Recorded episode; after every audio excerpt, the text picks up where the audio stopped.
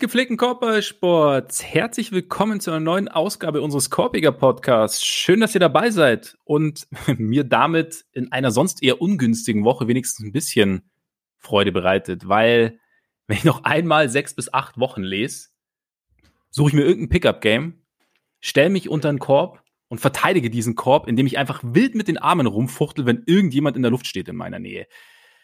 Egal. Ähm, der Trick ist dann aber auch den anderen noch runter zu reißen. Absolut, absolut. Ihr habt ihn schon gehört gerade, weil äh, in schweren Bulettenzeiten steht er mir ja eigentlich aus jahrelanger Tradition an der Seite, virtuell und auch sonst psychologisch. Ähm, der auch heute vielleicht nicht ganz ungerührte. Grayson, äh, nein, Ole Freaks. Ähm, dann müssten wir diesen Podcast an dieser Stelle abbrechen. Ole Freaks, genau. Mein Name ist Max Marbeiter. Und Ole, ganz kurz, also du hast ja, letzte, du hast mir letzten Donnerstag mir geschrieben, nur Lonzo und einen traurigen Emoji. Dann kam Caruso, jetzt Derrick Jones Jr., auch sechs bis acht Wochen mit gebrochenem Finger, nachdem er ja vorher schon raus war mit einem Bone Bruce im Knie.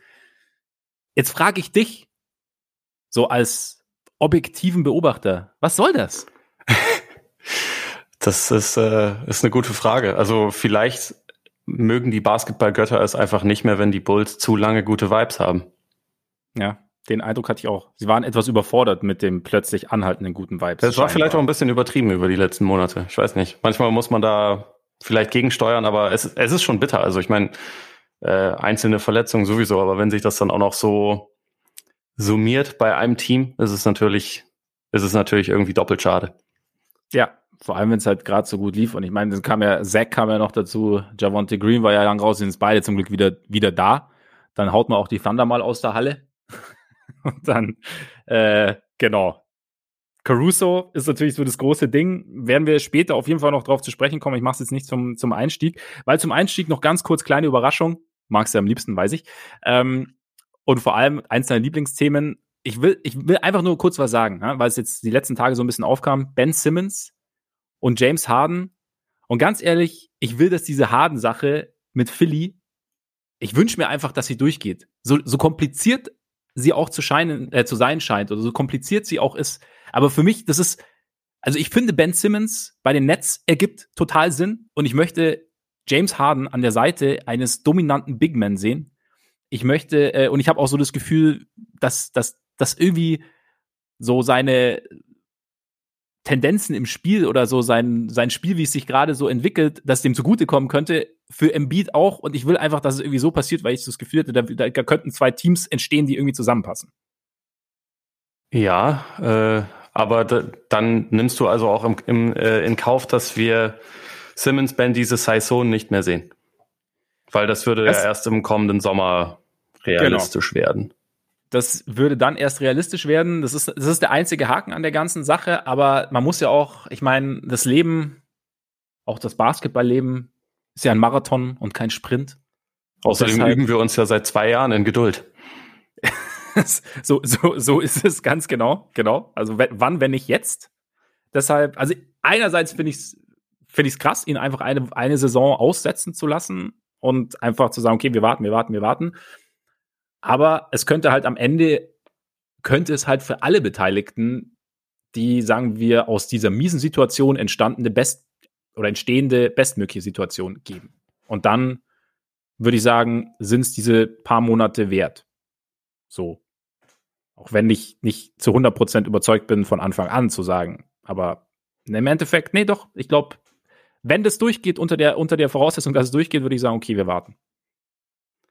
Ja, also kann, kann ich verstehen. Ich finde auch die Kombination Harden MB total spannend. Äh, meine Frage wäre halt immer, was, also wie viel Philly dann quasi noch draufzahlen muss. Ja. Und natürlich auch ein bisschen so, Harden ist äh, in letzter Zeit zwar wieder deutlich besser, aber so seine Explosivität, sage ich mal, ist ein kleines bisschen runtergegangen auf jeden Fall in dieser Saison. es wird jetzt nochmal halt ein sehr großer Vertrag. Er ist, glaube ich, 32. Ähm, ja. Von daher spielt da natürlich ein bisschen was mit rein, aber gleichzeitig, also äh, ist, ist mir jetzt letztendlich auch egal, wenn, wenn irgendwie die hinteren Jahre dann nicht so gut wären, weil nächstes Jahr mit einem fitten Harden und Embiid in der Form, in der er aktuell ist, wären die Sixers natürlich ein absolut heißer Titelkandidat. Aber wie gesagt, so ein bisschen die Frage, wie viel sie dafür abgeben. bisschen genau. die Frage, was, was bei den Nets passiert. Aber also, ich muss sagen, ich fand, ich fand diesen Bericht sehr lustig, dass Harden irgendwie vom Leben in Brooklyn nicht überzeugt ist und äh, das irgendwie, irgendwie, eigentlich ist das ja jetzt nicht die uncoolste Stadt, aber vielleicht ist es, ist es auch die Pandemie, ich weiß es nicht. Und außerdem ist einer ja. der Minority Owner der Sixers gut befreundet mit Lil Baby was auch wichtig ist, weil Lil Baby auch gut befreundet ist mit James Harden und so entstehen natürlich Verbindungen, die, die man sonst nicht hätte, wenn man Diese zum Beispiel nur mit Big Baby Davis befreundet wäre oder so. Ich finde es ich find's wunderschön, wie du auf einmal Big Baby Davis hier in diesen Podcast integrierst. Ja. So, es, es wurde mal Zeit. Es wurde Zeit. Äh, zwischendurch musste er immer mal wieder genannt werden. Nicht nur mit dem, mit dem Meme, wo er dieses, dieses, äh, diese widerlichen Dinge mit seinem Mund anstellt. Was du ja. wahrscheinlich schon mal gesehen hast. äh, ich habe es tatsächlich noch nicht gesehen. Okay, schicke ich dir später. Schon wieder Vorfreude auf nach dem Pod, auch wenn ich mich jetzt quasi jetzt eigentlich darauf freue, worauf wir, worüber wir weiter sprechen werden. Auf jeden Fall, ja klar, ich meine, du hast recht. Äh, nur Harden für Simmons wird's nicht tun. Aber ja, ich fände ich fänd's aus beiden Perspektiven spannend, einfach auch, weil ich denke, dass das Simmons bei den Nets, sofern das dann halt auf persönlicher Ebene alles funktioniert, aber halt als Spieler bei den Nets relativ gut reinpassen könnte. Naja. Besser ja. als Harden wahrscheinlich nicht, aber wenn Harden weg will, dann nehmen die Sixers, also nehmen die Nets natürlich, denke ich mal, eher einen Gegenwert als keinen Gegenwert. Sollte man, sollte man so meinen. Ich meine, die Warriors haben damals ja auch die Angelo Russell genommen, was du, ne? Das stimmt.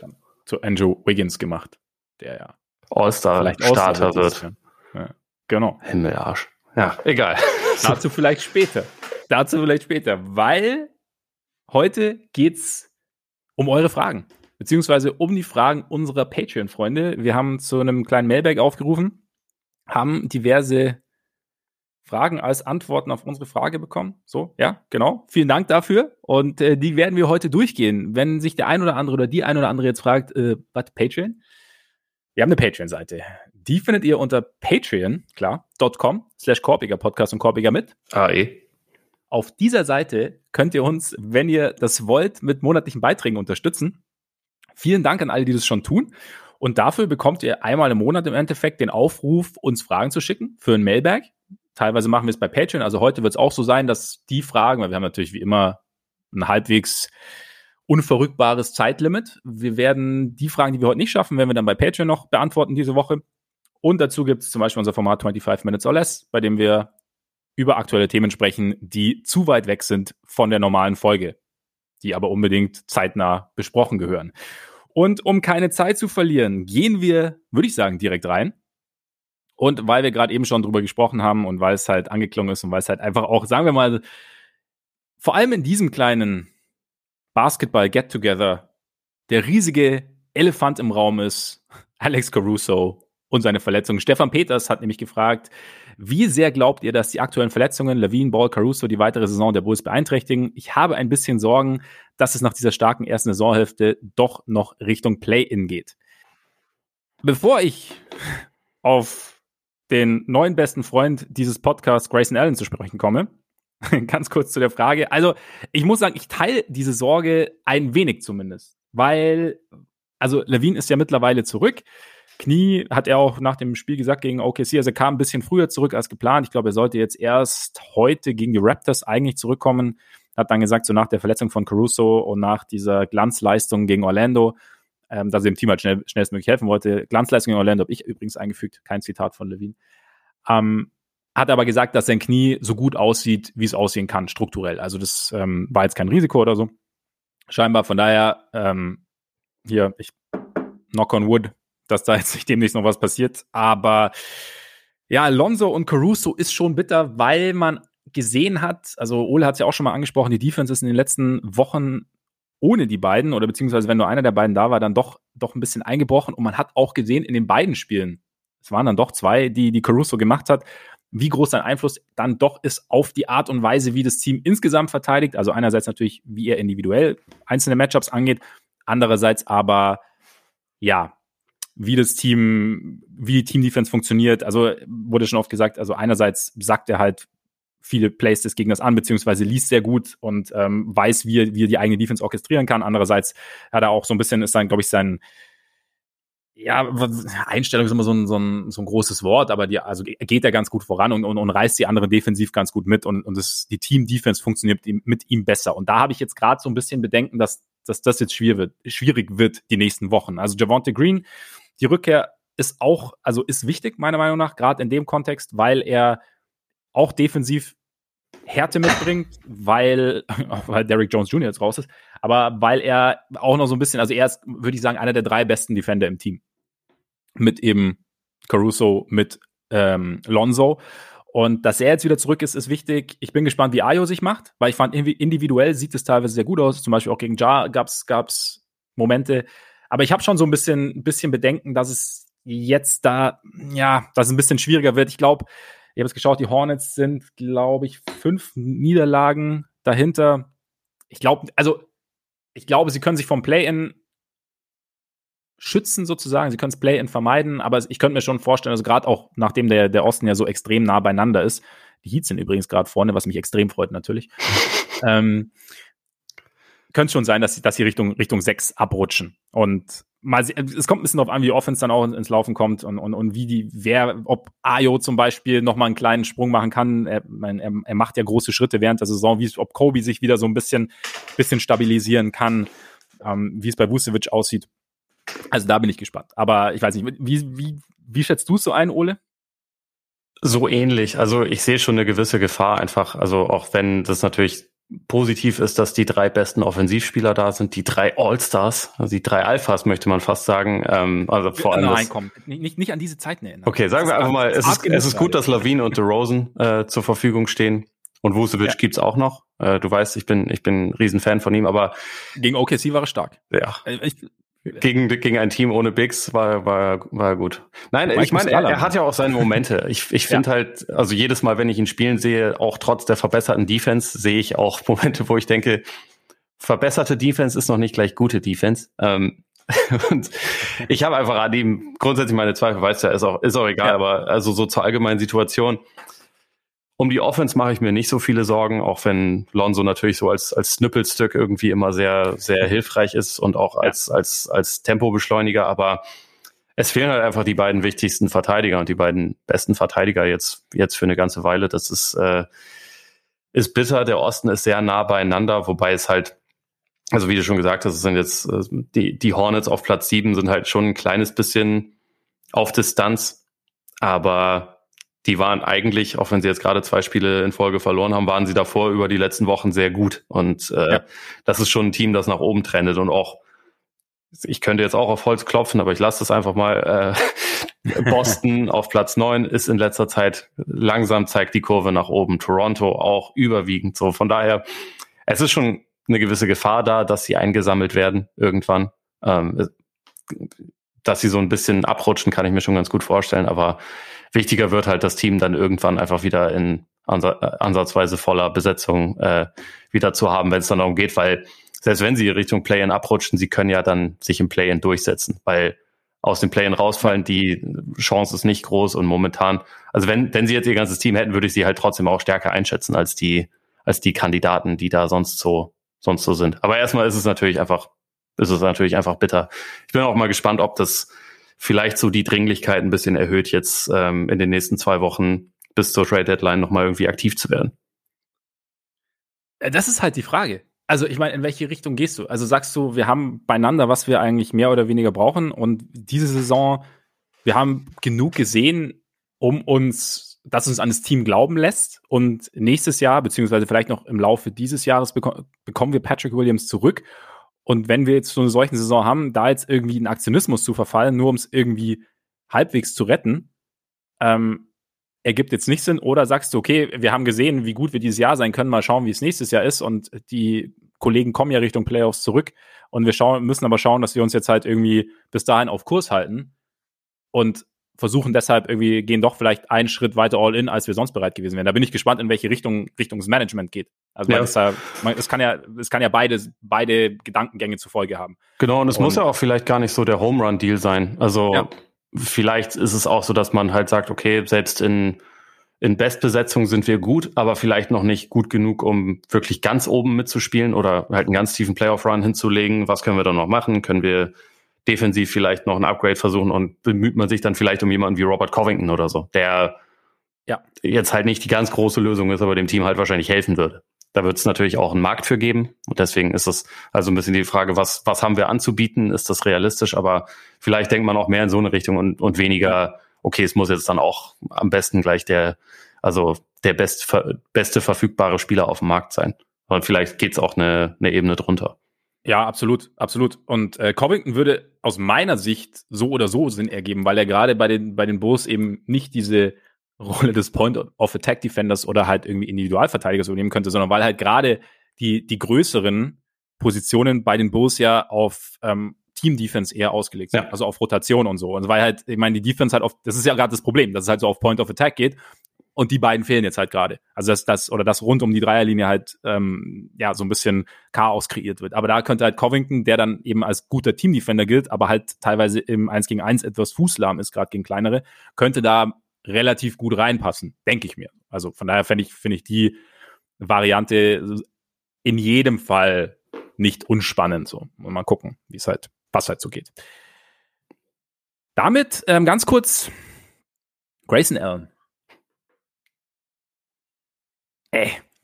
Also, ich meine, keine Ahnung, mittlerweile ist mein Gemüt auch etwas abgekühlt und ähm, ich habe dann auch am Anfang so, so gab es ja so dieses Ding, so, ey, so lang sperren, wie, wie Caruso raus ist, raus aus der Liga und so. Und dann habe ich mir gedacht, okay, was, mein, was bringt denn die Sperre so? Also weißt du, jetzt, was bringt's, wenn du ihn so lang sperrst wie Caruso? Das ist halt irgendwie so ein, es ist eher so ein, dieses Auge-um-Auge-Prinzip hat jetzt, glaube ich, für mich gar nicht so dieses, diesen ganz, ganz großen Wert. Also ich glaube, da, da, ähm, da gibt da, da gibt's für mich, glaube ich, eine andere Frage. Er ist jetzt ein Spiel raus, das war eine Scheißaktion. Was, zwei Dinge, die mich halt an dieser Sache echt gestört haben, abgesehen von diesem Foul natürlich, was halt, haben wohl auch oft gesagt, die erste Bewegung kein Problem, die zweite Bewegung halt einfach scheiße. Also ich sage ja. jetzt nicht, ich sage nicht, er wollte, er wollte Caruso verletzen. Es ist aber halt, es ist halt einfach höchst gefährlich, dann in dem Ding nochmal so nach dem Ball zu schlagen. Und, und vielleicht war es einfach Unfähigkeit, vielleicht war es ähm, Recklessness, wie es so schön heißt, aber ja, war, ich meine, wenn es Unfähigkeit oder Recklessness ist, dann dann zeigst du halt danach ein bisschen so, dann, so genau. Reue, ne? Oder dann, dann genau. erwächst du den Anschein, dass das ein Versehen war. Dann grinst du auch nicht auf der Bank. Genau, genau. das, das ist ja. halt irgendwie sowas, was das Ganze ja. ein bisschen, bisschen überkochen lässt. Abgesehen von seiner Vorgeschichte, die er schon am College hatte.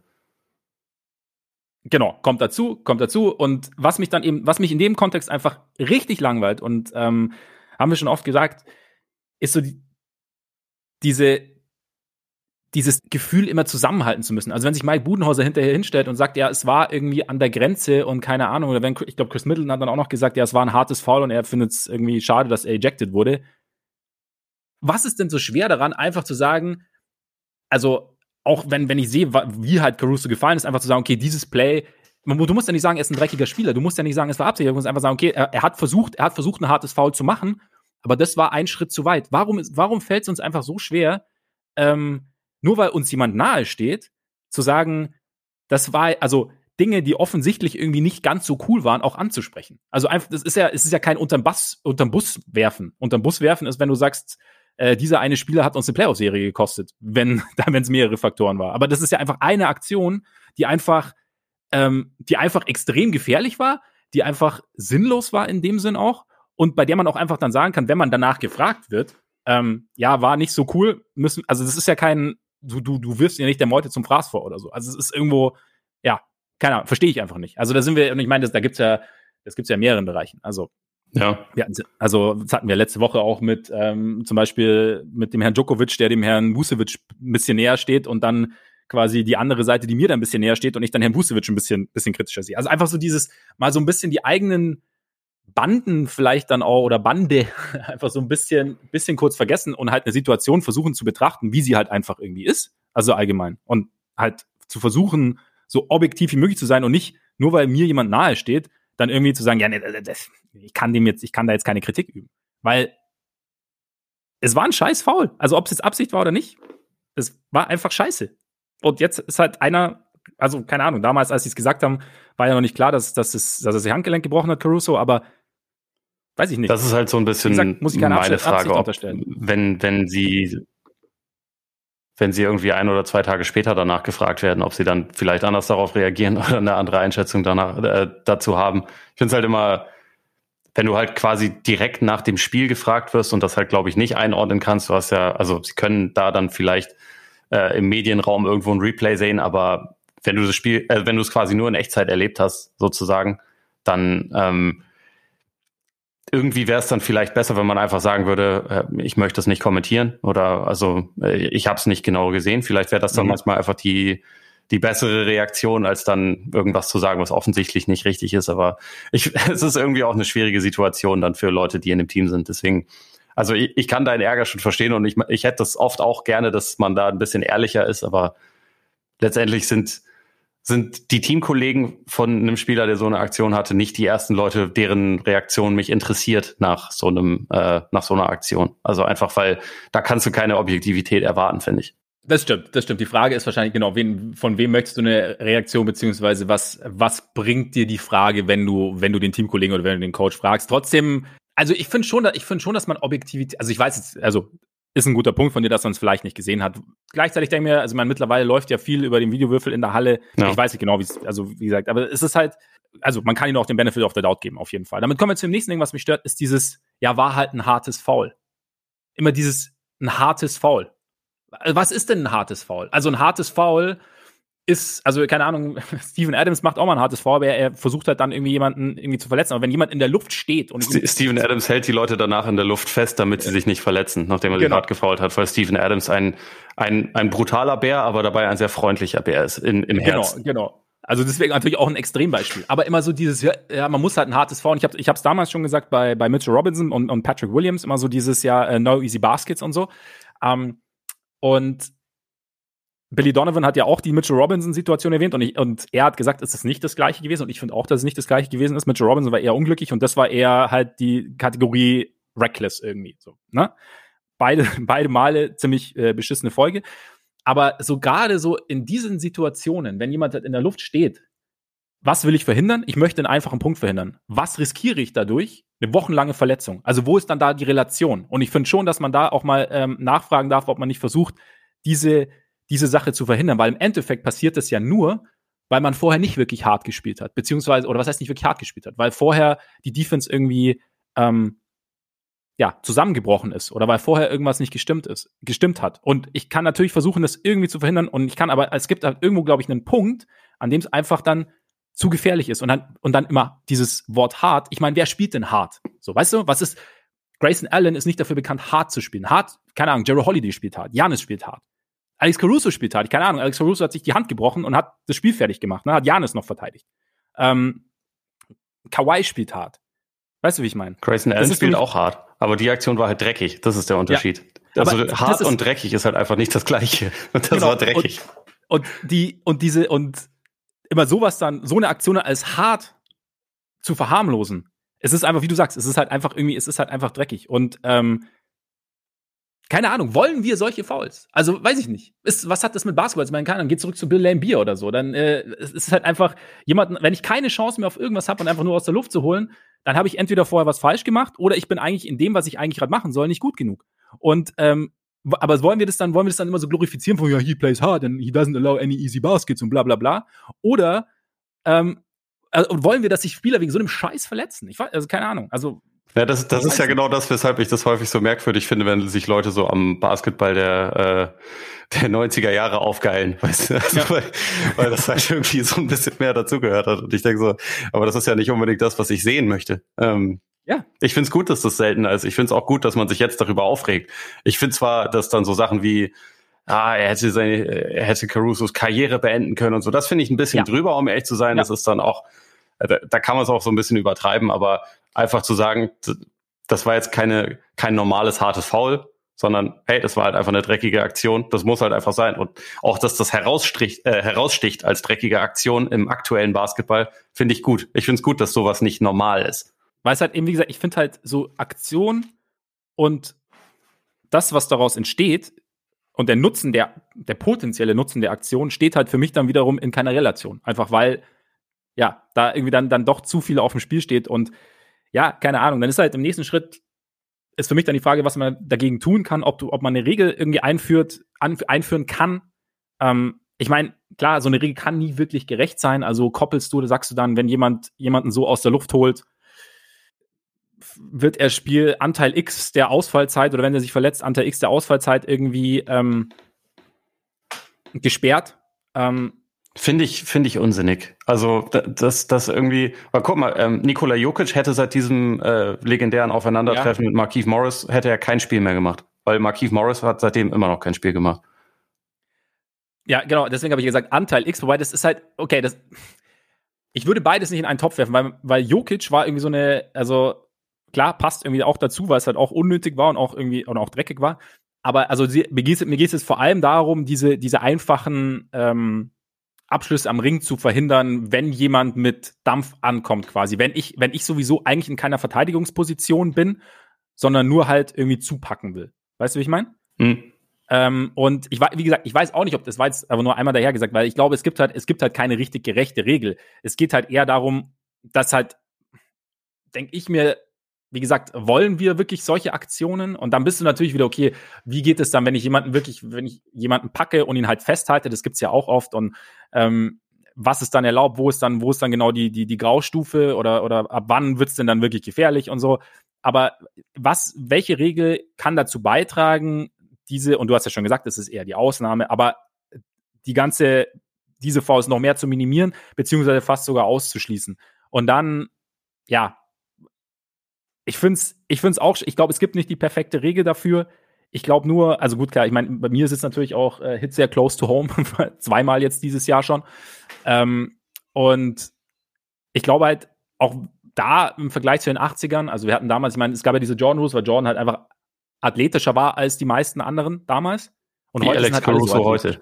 Ja, genau. Nein, aber ich meine, heute ist halt jeder so athletisch. Oder, oder nicht jeder, aber sind viel, viel mehr Spieler so athletisch. Also irgendwo noch, noch mehr Schutz wird es jetzt irgendwie, vielleicht wird es auch zu groß, weil es halt, wie du sagst, nicht so oft so, nicht so oft vorkommt. Aber ich denke mir einfach, immer so dieses Jahr hartes Spiel, man braucht es im Endeffekt nicht, finde ich. Und dann kann man es vielleicht auch durch eine etwas extremere Regelauslegung in diesem speziellen Fall. Ähm, ich habe keine Verteidigungsposition und, und, und hole einfach jemanden aus der Luft, der zum, der zum Korb geht vielleicht einfach da noch abschreckender sein, keine Ahnung. Ja, ich, also ich, ich finde auch, dass man auf jeden Fall überlegen könnte, ob man halt sagt, nicht ein Spielsperre, sondern, keine Ahnung, drei oder, oder, oder fünf. Also von mir aus kann ja. man das irgendwie so ein ja. bisschen erweitern. Ich glaube nur, dass es zu nichts führt, wenn man versucht, das an, an Verletzungen zu koppeln, recht, ja. einfach weil das zu individuell ist. Also es gibt ja auch Leute, die, die landen dann und spielen danach wieder und das Foul ist dadurch ja nicht besser. Also das, das Foul ist ja das gleiche. Das so, deswegen, ähm, auch wenn das jetzt hier natürlich ein echt bitterer Verlauf ist für, für Caruso und für die Bulls im Allgemeinen. Ich glaube, wenn man versucht, so die Sachen aneinander zu koppeln, dann wird es einfach zu, ja, auch, auch wieder unfair, dann auf, auf, ja. auf eine gewisse Art und Weise. Aber ja. da, dass man den Strafenkatalog insofern erweitert, dass man für besonders dreckige Aktionen mehr als eine Spielpause verhängen kann, äh, fände ich, fände ich schon auch legitim ich glaube, du nimmst dem Spiel dadurch halt auch nicht viel. Weißt du, ich, ich denke mir nicht, dass dann, also wie gesagt, meiner Meinung nach, hartes Spiel beginnt nicht damit, dass ich äh, da in so einer Situation zu lang, sondern das ist, also das Spiel wird dadurch meiner Meinung nach nicht softer, wie es immer so schön heißt, ja. sondern es ist halt, ähm, du, du nimmst halt einen Aspekt raus, der halt zwischen ja, so ein bisschen zwischen gefährlich und wie du sagst, dreckig, oder wie du gesagt hast, dreckig schwanken kann. Der A, gar nicht so oft vorkommt und bei dem es in meinen Augen B auch nicht wahnsinnig schlimm ist, wenn er gar nicht mehr vorkommt. So, und dann, ja, ja ist es. Ja, genau. Aber. Lass uns mit dem Mailback äh, weitermachen. Lass uns mit dem Mailback weitermachen. Genau. Aus gegebenem Anlass, äh, die All-Star-Starter werden ja demnächst verkündet. Nutzen wir eine Frage zu den All-Stars von Christopher. Der sagt Stichwort Außernominierung. Gibt es dieses Jahr zu viele oder zu wenige Kandidaten? Wer sollte starten? Wer ist ein Lock? Und wer hat obendrein einen Case für eins der All-NBA-Teams? Nachdem ich gerade sehr viel gesagt habe, würde ich dir einfach mal ganz kurz die Bühne überlassen. okay, also ich würde erstmal sagen, ich finde im Westen gibt es zu wenige. Also das ja. war, ist echt krass. So, wenn, wenn du so ein äh, Zwölf-Mann-Roster aufstellst. So, ich habe zwar am Ende schon auch ein bisschen bisschen gewackelt. Also gab es ein paar Kandidaten dann für einen Platz, aber ich finde, man hat, also ich bin bei elf Spielern eigentlich überzeugt, die müssen da rein, also sozusagen mhm. Loks, ähm, weil halt viele rausfallen. Also ich meine, Davis ist jetzt gerade wieder zurück, wenn wenn der jetzt noch ein bisschen, bisschen auflegt, dann kann man da natürlich drüber nachdenken. Aber Kawhi ist nicht dabei, George ist nicht dabei, Dame ist nicht dabei. So, das, das sind halt schon ein paar ja. Hochkaräter, wo man normalerweise mit rechnen würde. Im Osten finde ich Frontcourt schwierig. Also da gab es einfach, finde ich, nicht so viele gute Kandidaten. Ähm, Im Backcourt gibt es dafür richtig viele gute Kandidaten. Ja. Also da, da, ist so ein bisschen mehr crowded, aber insgesamt ist es nicht so ein breites Feld, wie es wie es öfter schon mal war, finde ich. Also es gibt schon ähm, gibt schon immer natürlich einige Leute mit einem guten Case, aber nicht ganz so viele. Aber lass mal anfangen kurz. Starter im Westen. Du kannst mir dann ja sagen, was was du davon hältst. Mhm. Curry Morant im Backcourt hatte überlegt, ob ich Curry statt äh, mit Paul austausche, weil Curry in letzter Zeit nicht so wahnsinnig gut ist. Aber wenn man dann irgendwie sich die Zahlen anguckt und auch sieht, dass die Warriors ja sogar auch während Stephs Slump jetzt nicht gerade schlecht sind, äh, dann also so äh, offensiv in seinen Minuten, dass das halt ja. immer noch eigentlich ziemlich gut funktioniert, weil einfach dieser dieser Einschüchterungsfaktor durch seinen Wurf immer noch da ist, mhm. finde ich, sollte er schon starten. Ähm, LeBron und Jokic sowieso klar.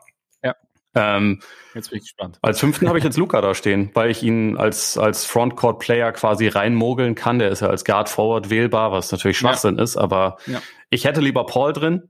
Ähm, da ich aber nicht drei Point Guards, also drei kleine Point Guards mit Curry, Morant und Paul reinpacke, habe ich dann ja. Luca reingepackt. Äh, hier erstmal Übereinstimmung, nicht Übereinstimmung von dir? Mittlerweile Übereinstimmung. Bei Luca meinst du jetzt, ne? Ja, allgemein bei der Starting Five jetzt. Das war jetzt ja doch, also ich hatte, ich hatte, ich hatte ähnliche Gedankengänge, also auch äh, Curry war für mich auch so nach, nach den letzten Wochen so ein bisschen okay und ich dachte eigentlich auch irgendwie Paul muss irgendwie rein und Ja auch, also und dann aber ich glaube auch mit, mit Curry und Ja kann ich, kann ich genauso gut leben.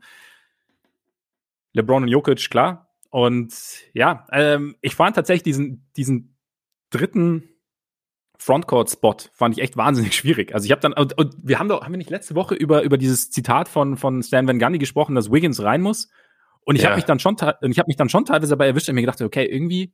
Warum?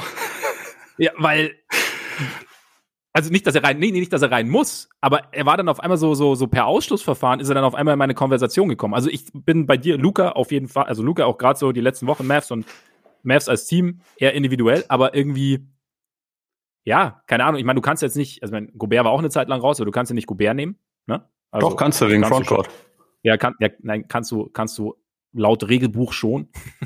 Aber laut, ungeschriebenem, laut ungeschriebenem All-Star-Gesetz wird es aber dann, dann doch ein bisschen schwierig. Aber also ja, mein, mein äh, Frontcourt-Wackelkandidat, also wen ich sonst gerne noch reingenommen hätte, wäre Towns, also statt Luca. Ja. Aber wenn ich es mir dann so richtig Stimmt, überlege, ja. ist halt Luca einfach besserer, also ein ja, besserer Towns, Spieler. Ja. Nee, und deswegen, also ich, ich, ich gehe mit dir d'accord. So ich finde, also man kann ihn auch nicht zu sehr dafür abstrafen, dass er halt äh, moppelig ist und dass die Saison noch nicht ganz seinem seinem ja, eigenen äh, Volumen, also Leistungsvolumen entspricht, weil er ist halt auch mit diesem äh, mit diesen leichten Einschränkungen immer noch besser als die meisten anderen. So, deswegen. Ja. ja. Ähm, Nein, das stimmt. Dann zur Bank. Zweimal Backcourt Paul Booker. Mhm. Für mich auch eigentlich beides, beides Loks. Also sowieso, ich habe, wie gesagt, elf Loks im Westen. Ähm, ja. Frontcourt, Towns, Rüdiger, Draymond. Ich meine, Draymond ist ja jetzt dann, ist ja fürs All-Star-Game auch immer noch verletzt, dann muss man den halt nachbesetzen, dann wird's ja noch schöner im, im Frontcourt. Ähm, noch Marvin Bagley. Oh, ja, ja, gute Idee. Ähm, ja. Hast du die auch alle? Die habe ich auch alle, ja. Gut, dann äh, haben wir jetzt noch zweimal Wildcard. Da habe ich äh, Donny Mitchell. Ja. Den habe ich auch als Lock. Und dann äh, habe ich vier Kandidaten stand jetzt. Vielleicht wird Davis der fünfte, aber ich habe da DeJounte Murray, Brandon Ingram, Andrew Wiggins und Shea Gilgis Alexander äh, stehen. Äh, mhm. Drei Spieler mit ziemlich lauten Zahlen und geht so Effizienz und ein Spieler, der äh, effizienter ist, aber halt auch irgendwie der dritt oder manchmal vielleicht auch eher viertbeste Spieler seines Teams ich, ich hätte da jetzt quasi mit Bleistift die Jonty Murray reingeschrieben als, als äh, Zwölften. Wie, wie hast du das gelöst? Hast du da Wiggins? Ich, ich habe da tatsächlich Wiggins, ähm, weil ich meine, du hast schon recht. Also ich nehme an, Wiggins war der eine, der Einsame, von dem du gerade gesprochen hast. Ja. Und du hast schon recht. Also ich meine, er kommt halt hinter Curry und Draymond und eventuell irgendwann hinter, hinter Clay und je nach Abend gibt es dann auch noch den einen oder anderen, immer einen Jordan Poole oder so.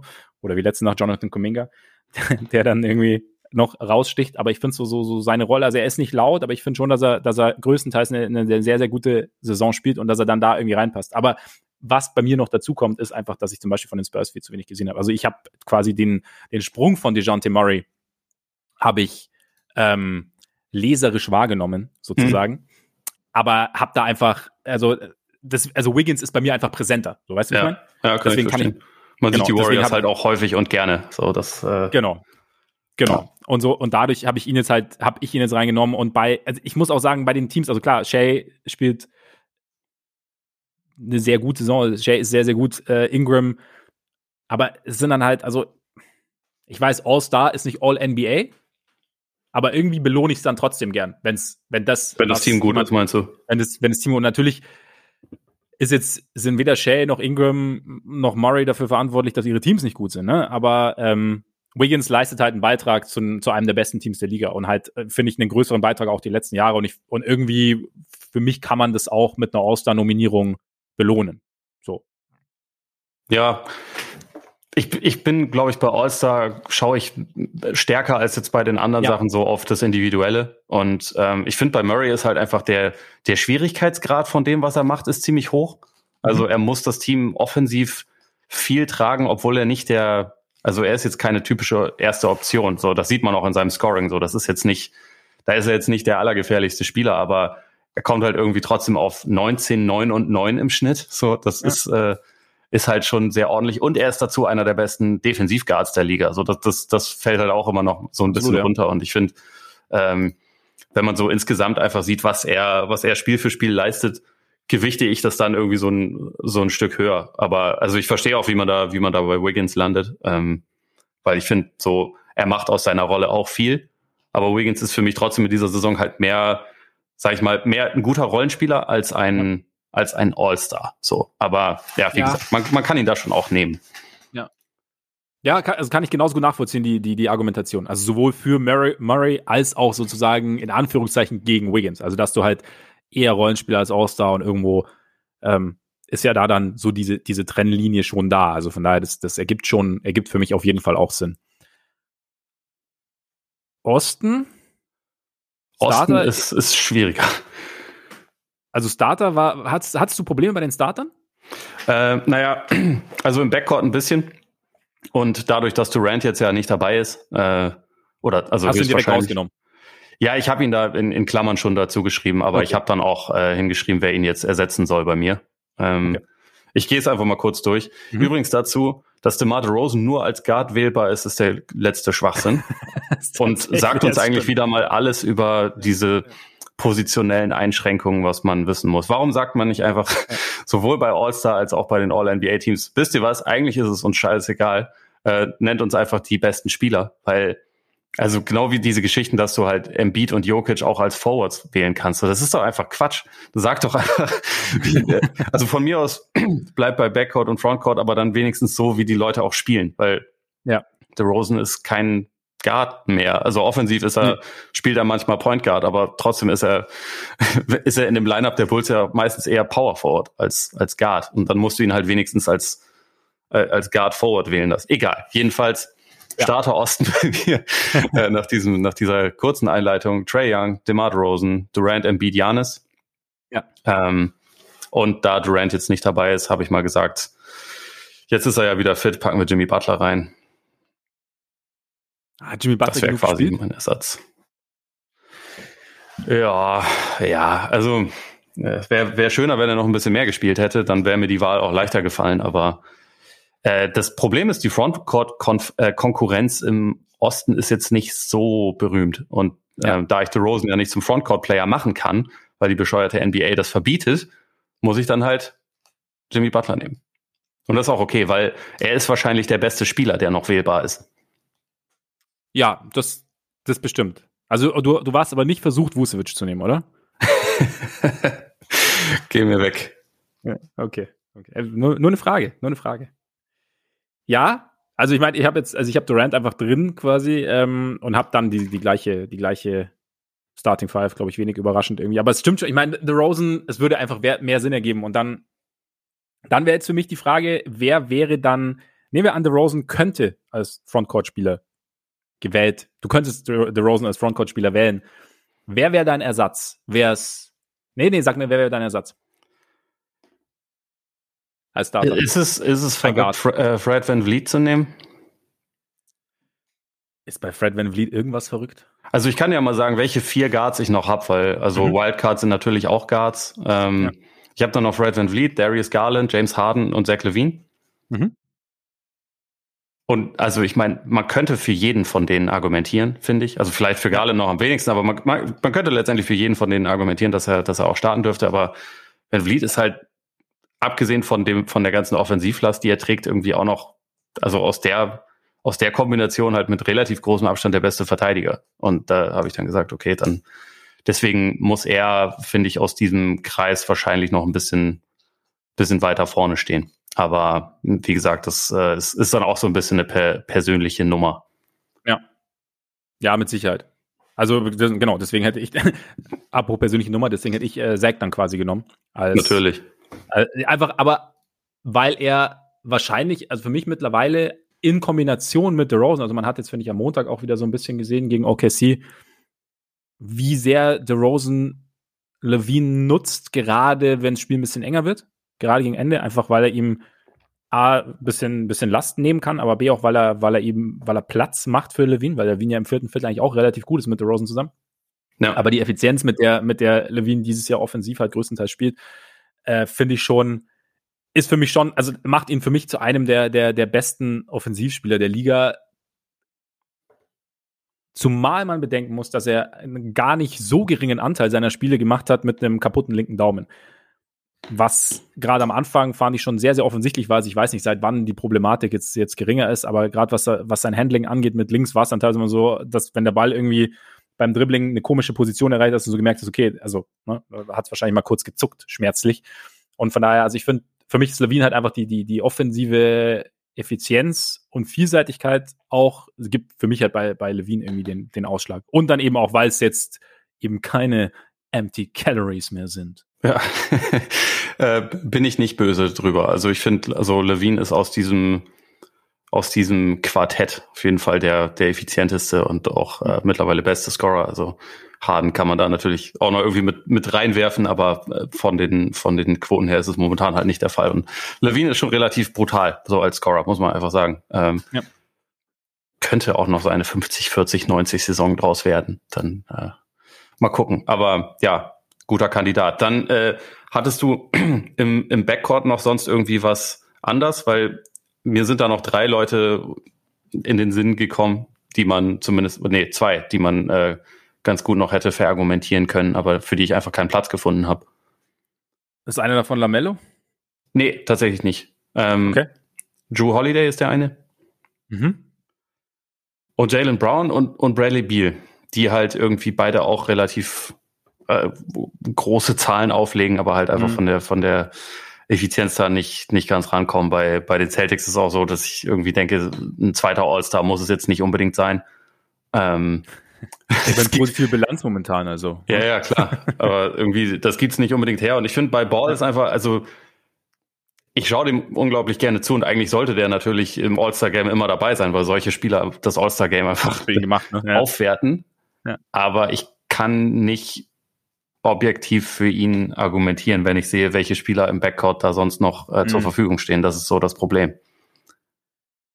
Ja, kann ich, kann ich verstehen, kann ich verstehen. Bei, bei Holiday ist halt auch, Holiday ist halt auch immer so ein bisschen, war halt auch viel verletzt. Ja.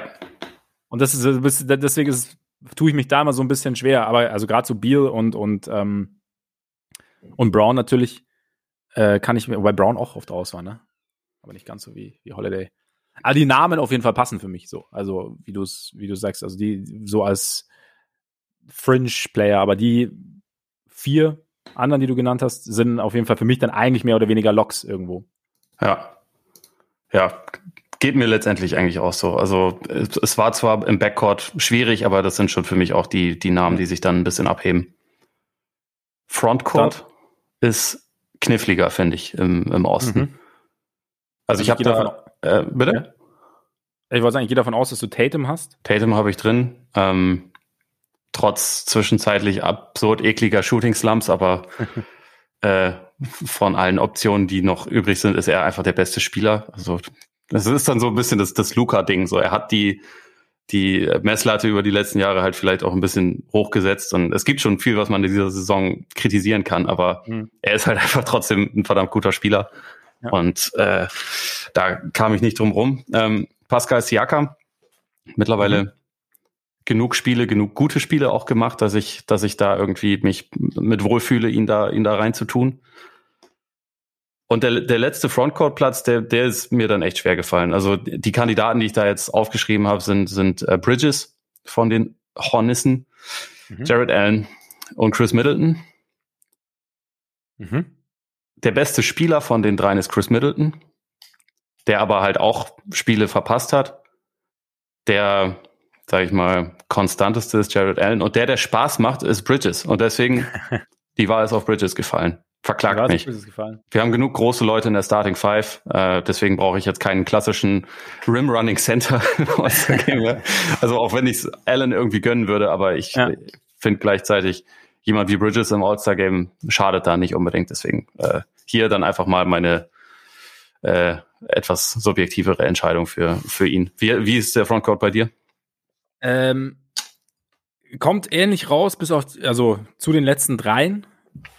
Ich würde aber tatsächlich Allen nehmen, weil ich denke, dass der, dass der, auch da wieder so ein bisschen Teamerfolg, aber dass die Cavaliers es auf jeden Fall verdient haben, das äh, zwei All-Stars zu haben.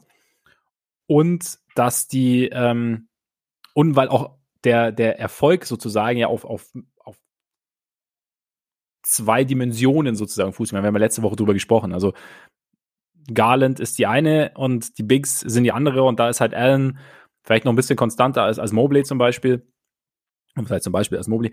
Und deswegen würde ich, würde ich L nehmen, auch wenn du natürlich recht hast zum All-Star-Game. Also wir haben viel Länge im Osten. und von daher könnte man eventuell auch einen, einen kleineren, spektakulären Spieler nehmen, wie jetzt, ähm, wie Bridges. Aber ich, ich gehe dann, ich würde trotzdem mit, mit, mit Allen gehen. Auch wenn du, ja, ich meine, kann, kann, kann, kann man Middleton rauslassen eigentlich? Also, weißt du, klar, du kannst, du kannst das Verletzungsargument anführen, aber kann man ihn wirklich rauslassen? Kann alles. Stimmt. Stimmt. Man, man, kann auch, man kann auch nochmal noch mal nachschlagen in der Luft. Nee, also wie gesagt, Middleton ist ein besserer Spieler als Bridges. Ja. Middleton ist auch ein besserer Spieler als, als Allen. Und also er hat zwar ein paar Spiele verpasst, aber es sind 37. Der, also er hat mehr Spiele gemacht als jetzt zum Beispiel Butler. So, das ist jetzt ja. für mich nicht das, das Argument, um ihn rauszulassen. Das Argument wäre eher, dass Middleton nicht der, der spaßigste All-Star-Typ ist. Aber das stimmt. also objektiv sollte er wahrscheinlich vor beiden anderen stehen. Nee, ich nehme, nee, ich nehme auch Middleton. Also irgendwie gehört für mich eher rein noch als die, als die anderen beiden. Ja, ich finde bei, bei Allen ist so ein bisschen wie mit Wiggins, dass er halt sehr gut ist in einer Rollenspielerrolle. Ja. Und das kann man mal im Zweifel mit einer All-Star-Nominierung honorieren, aber wenn es jetzt wirklich um die besten Spieler geht, die auch irgendwie, sage ich mal, kompliz äh, kompliziertere Rollen haben, ja. da finde ich halt sogar, dass Mobley also ist halt bei den Cavs mehr der, der Spieler, der irgendwie die komplizierteren Sachen übernimmt. Ja. Und er ist jetzt ja. für mich noch kein All-Star, aber äh, weißt wie ich meine? So, das ist irgendwie ein bisschen, ja, ja, absolut. bisschen anderes, anderes Jobprofil. Und Allen hat halt, Allen ist halt exzellent in seiner ja, Rolle. Ja, absolut. Das stimmt. Das stimmt. Das macht er, macht er richtig gut. Also von daher, ja, nee, ich gehe mit Middleton einfach. Dann, dann ja, es ist, es ist schon auch, es ist, glaube ich, der richtige Pick. Wenn man, also je mehr man drüber nachdenkt, ist es, ist es schon der richtige Pick. Aber Bridges haut halt bessere Dunks rein als Middleton. Der, das ist korrekt. Der dir trockene Midrange-Jumper ansatzlos ins Gesicht wirft. Auch nicht schlecht. Über, über Rudi Gobert. Der, ja. ja. Ähm, Starter haben wir, äh, Logs haben wir auch, All-NBA-Teams. Also gut, ich meine, alle Starter haben für mich All-NBA-Team-Cases. Und ja denke, ja, wenn du Oster wirst, im Prinzip bist du in der Verlosung mit drin.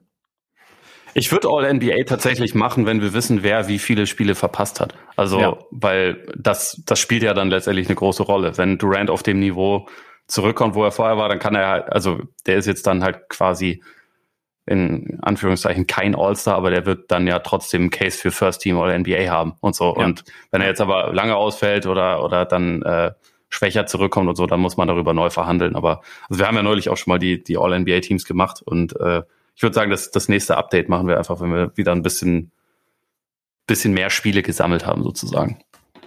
So machen wir das und gehen damit zur nächsten Frage, nachdem wir doch bis jetzt schon überragende zwei Fragen geschafft haben. ja, gut, es waren auch, äh, es waren noch komplizierte Fragen. Das stimmt, das stimmt und komplizierte Themen. Äh, Till fragt, wenn Joel Embiid so oder annähernd so gut weiterspielt, hat er noch Chancen auf den MVP? Ja. Ja. das kann man, das kann man so ausdrücken. Also momentan spielt keiner besser in der Liga als er und äh, die Saison geht noch eine Weile und also was er über die letzten Wochen abreißt. Ich finde halt übrigens äh, heute der, heute vor zwei Jahren Kobe Bryant gestorben. Äh, wir Stimmt. wollen das heute jetzt nicht zu dem ganz großen Thema machen, aber ich wollte es ich wollte es nur kurz erwähnt haben. Aber Erwähnt also, muss es sein, ja. Warum ich da jetzt gerade drauf komme, sein Scoring Run in letzter Zeit erinnert mich so ein bisschen eigentlich fast an Kobe oder auch an, an so Runs, die wir über die letzten Jahre dann halt von eigentlich ja immer Flügelspielern gesehen haben, die halt irgendwie mhm über Wochen ein, äh, ein, Mon ein eine Monster-Scoring-Leistung nach der anderen rausgehauen hat. Er hat jetzt, glaube ich, über die letzten, was ist es mittlerweile, 15 Spiele oder so oder, oder 16 Spiele hatte er einmal äh, unter 25 Punkten und da hatte er dann 23. Und ansonsten ist es halt, kann, kannst du durchlesen. Er hatte fünfmal in Folge 31, zweimal in Folge 36, hat dann 32, 32, 50, 40, 38 sind seine, seine letzten Spiele. Heute Nacht hatte er, glaube ich, wieder 42. Also es ist halt komplett absurd, mit was für einer Regelmäßigkeit er so unfassbar dominant auftritt. Mhm. Ähm, also auch das, das Orlando-Spiel habe ich mir zum Beispiel angesehen, wo er auch in 27 Minuten über 50 Punkte macht. und so schnell, also jetzt abgesehen davon, dass die, dass die Magic auch nicht wirklich die Leute haben, um ihn zu verteidigen, aber ja. die hat halt auch keiner. Und so schnell, wie er halt an seine Punkte kommt, weil er von überall scoren kann. Also er, er kann, er kann Dreier treffen, er ist überragend momentan wieder aus der Mitteldistanz, er ist halt eine Maschine, wenn es darum geht, an die Freiwurflinie zu kommen. Und natürlich so in, in Korbnähe hat er alles. Er hat irgendwie so Hakim Fadeaways drauf, hat echt eine krasse Fußarbeit. Eine der über, äh, also der unfassbarsten Sachen bei ihm ist, finde ich auch immer, wenn er so in Bewegung den Ball fängt und dann versucht, jemanden Offensivfoul anzunehmen und er tänzelt an dem vorbei, halt mit so einem Eurostep, wo man denkt, Keule, du bist 150 Kilo schwer und 2,80 Meter groß. Wie, wie zum Teufel geht das? Aber er macht es, ja. also der hat eine Koordination, die jemand in dem, in der Größe einfach nicht haben sollte. Mhm. Und diese, diese Art und Weise, wie er im Moment offensiv aufgelegt ist, dann kombiniert noch damit, dass er halt dazu auch noch ähm, ein sehr guter Verteidiger ist. Also selbst wenn das vielleicht in letzter Zeit manchmal ein kleines bisschen, bisschen weniger der Fall war, weil er sich noch mehr auf Offense konzentriert hat. Aber er ist ja trotzdem ein klarer, positiver Verteidiger noch für sein Team. Ja. Das ist halt schon einfach echt eine krasse Kombination. Und wenn er das, wenn er das halt noch weiter bestätigt, warum sollte er dann keine Chance haben? Ich meine, die Bilanz der Sixers in seinen Spielen ist ja die von einem überragenden Team. Es ist 24 und 11. Er hat halt einfach nur einige Spiele verpasst und in denen haben sie dann äh, ein paar Niederlagen kassiert. Aber wenn die Sixers irgendwie sagen wir mal, unter die Top 3 im Osten kommen und er jetzt halt nicht nochmal irgendwie 20 Spiele verpasst, was natürlich jederzeit passieren kann, warum sollte er dann nicht eine Chance auf einen MVP-Award haben? Zumal man ja einfach sagen muss, dass den Sixers ja per Default sozusagen eigentlich mehr oder weniger ihr zweitbestes Spiel der letzten Jahre fehlt. Also. Ja. Also da, also er und der, und ja der drittbeste spielt keine gute Saison, also in, in Tobias Harris. Ne? Tobias so, Harris der ist einfach nicht wahnsinnig gut drauf. Es ist schon einfach unglaublich viel Embiid. Es ist auch schon sehr ja. abhängig einfach von Embiid. Ja, also er ist, er ist sehr wertvoll quasi. ist er aber für dich dann auch, also du hast ja gerade so ein bisschen beschrieben, wie er scored. Ist er für dich vielleicht dann mittlerweile, oder vielleicht war es vorher auch schon, aber gehört er oder ist er vielleicht sogar der vielseitigste Scorer und vielleicht auch aufgrund seiner, seiner Länge und Koordinationsfähigkeit der gefährlichste Scorer der Liga? Finde ich Oder kann Durant den, den Titel streitig machen? Ich finde Durant und Jokic und Janis können das alle. Also Janis ist nicht so vielseitig, aber Janis ist halt trotzdem nicht zu stoppen und äh, mhm. macht pro Minute, äh, die auf Court steht, fünf Punkte. Also, das ist ja nicht so, dass irgendjemand ein Mittel gegen ihn hätte. Jokic macht all die Sachen, die Embiid macht auch. Er macht sie ein bisschen anders, aber er macht sie auch und er ist dabei nicht weniger effizient. Er ist sogar noch mhm. effizienter. Ähm, mhm. Und hat halt auch die so äh, weniger diese, dieses pure Power-Ding, aber ansonsten hat er ja auch alles drin und hat einen besseren, besseren Wurf von draußen, würde ich sagen. Mhm. Äh, ist dazu halt noch als, also ich meine, die Passing Skills sind bei Embiid auch besser geworden, aber das, äh, Gut, ist ja nicht Jokic wirklich vergleichbar mit Jokic. Ja. Aber egal, also es ging ja, ging ja um Scoring. Also ich finde, die vier sind momentan diejenigen, die man da nennen sollte. Ich weiß gar nicht, wen ich da jetzt gerade vorne habe. Diese Saison in Sachen Effizienz musste Jokic vorne haben, aber man kann wahrscheinlich für alle vier irgendwie Argumente finden, oder?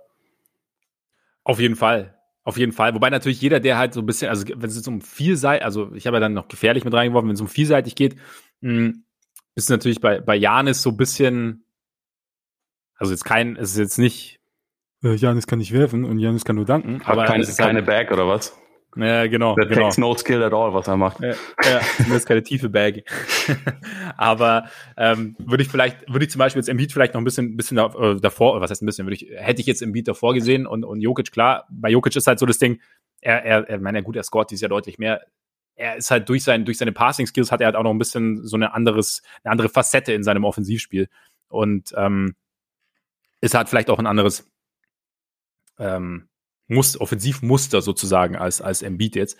Und deswegen war es halt so dieses, wenn ich, wenn ich auf so dieses reine Scoring gehe, deswegen war es jetzt für mich so ein bisschen, dass er in die Richtung halt Durant und, und Embiid geht. Was ich interessant finde, aber in der ganzen Situation, äh, Situation, äh, Diskussion, dass es eigentlich nur, dass wir nur über Bigs reden. Ne? Also wo, in, der, in der Liga, die ja eigentlich die letzten Jahre so immer klein, also immer kleiner zu werden schien ja. und eigentlich auch von, von, von Guards bis ähm, Flügeln irgendwie dominiert wurde. Vielleicht ist es ein bisschen mehr jetzt Richtung Ära der Skill Bigs sozusagen. Mhm. Weil, ja. also alle vier haben ja, also bekommen ja einen Großteil ihres Werts dadurch, dass sie Sachen können, die früher halt nur Guards konnten. Absolut, ja. Ja, das stimmt. Das stimmt. Also auf jeden Fall, aber ich, Embiid sehe ich auf jeden Fall auch in der MVP-Konversation, mal abgesehen davon wenn er so, wenn er so weitermacht oder auch nur annähernd so weitermacht. Also ich meine, da ist ja auch noch ein bisschen Luft nach unten sozusagen. Ja. Dann ist es ja immer noch ziemlich gut, was ja. er dann abreißt. Es ist momentan einfach natürlich auch die bestmögliche, der bestmögliche Zeitpunkt, um darüber zu reden, weil er halt einfach auf einem, ja. in einem absurden Run gerade ist, aber ja. über die ganze Saison ist es ja schon echt gut. So äh, und vor allem immer mit positivem Impact für sein Team. Also wie gesagt, wenn er, wenn er annähernd auf dem Level weitermacht, dann, dann hat er, und vor allem, wenn er, wenn er halt fit bleibt, hat er gute Karten, selbst wenn die Sixers kein klassischer Contender sind. Aber ich glaube, dazu haben wir jetzt auch noch eine Frage, ne? Von da haben wir direkt 36. Genau. Willst du mal vorlesen zur Frage, äh, zur Frage, zur Abwechslung? Ja. Servus. Angenommen, es gibt einen Trade und Lillard landet für Simmons in Philadelphia. Wären die Sixers für euch ein ernsthafter Championship-Kandidat im Osten? Vorausgesetzt, Dame wird wieder der Alte natürlich. Zu gab es auch ein Lob, aber wir sind humble, deswegen lese ich das genau. nicht vor. Vielen Dank aber für das Lob. Ja. ich würde sagen, ja. Also natürlich auch wie bei Harden mit der mit dem Zusatz kommt natürlich ein bisschen drauf an, was sie zu, was sie zusätzlich noch abgeben müssen zu Simmons. Aber auch da ist es ähnlich wie bei Harden. Also ich könnte mir eine, einen eine Kombination aus Dame und Embiid, auch wenn wir, und aber mir ist das Argument so, äh, die haben beide für den Ball, ja, die haben beide halt auch situativ für den Ball, weil sie, also klar, einerseits ist es so ein bisschen ihr Naturell sozusagen als Spieler, aber andererseits ist es halt auch das Naturell ihrer jeweiligen Teams, also gerade jetzt, ähm, ne, du hast, Lillard hat zwar McCollum nebendran, aber trotzdem, so wie sie die letzten Jahre gespielt haben, also von daher könnte ich mir das schon sehr, sehr gut vorstellen. Also ich meine, du hast, du hast einen wenn Dame wieder der Alte wird, der Zusatz ist natürlich auch wichtig, aber hast du einen der gefährlichsten Offensivguards der Liga, du hast äh, einen, wie wir gerade festgestellt haben, der vielseitigsten Scoring Bigs, Scorer der Liga, der noch dazu extrem gut verteidigen kann und damit Lillard etwas gibt, was in seinem Rücken nichts gegen Nurkic, aber in der Größenordnung bis jetzt nicht vorhanden war. Also ich sehe sie dann schon, also ob sie jetzt dann der Top-Kandidat sind, aber dann mit Lillard wären die Sixers für mich auf jeden Fall ein Contender, vorausgesetzt, sie müssen nicht alles abgeben, was sie noch so außenrum haben. Also ein Thibault zum Beispiel nebendran wäre nicht schlecht. Ja, ich finde, es gibt irgendwie viele Qualifier. Also mittlerweile bin ich an so einem Punkt, wo ich auch mir Sorgen mache um Dame. Ähm, also wo wir jetzt ja auch gar nicht wissen, wann er jetzt eigentlich zurückkehrt von der von der OP, die er jetzt hatte. Ähm, er sah davor ja. nicht gut aus. Er ist jetzt, wie alt ist er? 31, glaube ich. Ähm, glaube ja. Genau, er ist 31 und er hat noch drei Jahre, in denen er insgesamt ungefähr 130 Millionen oder noch ein bisschen mehr kassiert. Also es ist schon äh, sportlich. Ich weiß im Moment nicht, ob ich so aus Sixers Perspektive alles dafür opfern würde, jetzt ihn zu bekommen. Also je, mhm. je mehr, also auch wenn mich diese diese Hängepartie ein bisschen nervt, weil ich auch denke, okay, wenn du wenn du Embiid in der Form hast, dann musst du eigentlich schon versuchen, da so schnell so viel wie möglich rauszuholen, wie es wie es irgendwie geht. Aber ich weiß nicht, im Moment Lillard derjenige ist, für den man das versuchen sollte. Ich weiß, also so die ähm, die Version von von Dame von von letzter Saison oder von der Saison davor zusammen mit Embiid jetzt, das wäre natürlich also ein Monster Duo. Da da braucht man nicht drüber reden. Das wäre äh, dann hat man auch die Chance, Meister zu werden, glaube ich. Also je nachdem, wie man das Team um ja. die beiden herum äh, gebastelt kriegt. Aber das, das ist schon ein super Fundament. Nur ich weiß halt nicht, ob es den Spieler so noch gibt. Und ich weiß nicht, ob die Sixers gerade in der Situation sind, wo sie das riskieren sollten, zumal sie in dem Deal ja nicht Harris loswerden würden. Dann hast du schon zwei potenziell echt schwierige Verträge in deinem, in deinem Team mhm. stehen und so. Und ich weiß, also irgendwie finde ich ja, dass diese Geschichte mit Harden auch ein bisschen nach Pipe Dream klingt, aber andererseits der Sixers Minority Owner ist halt nun mal wirklich mit Lil Baby befreundet. Das ist natürlich extrem wichtig. Es gibt bestimmt super, super Stripclubs in Philly. Ich kenne zumindest gute Taco-Läden in, in Philly. Das ist, äh, das ist sicherlich auch ein Argument für, für James Harden. Fundament. Ja, auf jeden Fall. Und von daher, vielleicht, vielleicht ist es weise, damit zu warten. Vielleicht ist es auch weise zu sagen, okay, Kings gibt uns Halliburton ähm, und wir opfern dabei nicht alles, was wir haben, sondern halt mhm. halt nur einen Teil von dem, was wir haben, äh, kriegen ja. vielleicht sogar noch was anderes Sinnvolles zurück und versuchen es auf die Art und Weise. Ich irgendwie bei Dame, es schreckt mich einfach schon ab, diese Kombination aus war nicht so gut in letzter Zeit, äh, ist ein alternder, nicht verteidigender Point Guard, der unfassbar viel Geld verdient über die nächsten Jahre. Also ich weiß da, nicht.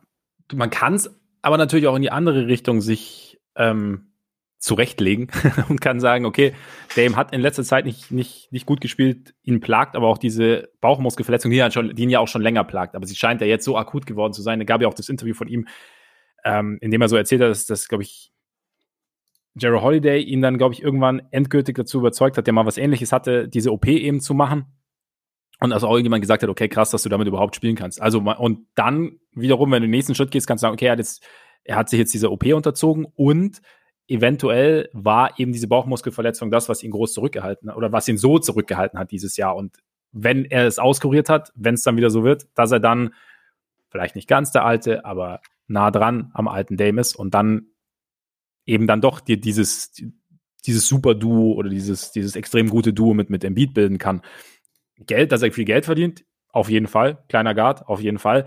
Gleichzeitig aber ist es bei Harden ist es so viel anders, weil Harden müsstest du ja, hättest du ja dann noch länger sozusagen. Und Harden war jetzt letztes, also die Jahre davor, sehr, sehr durable.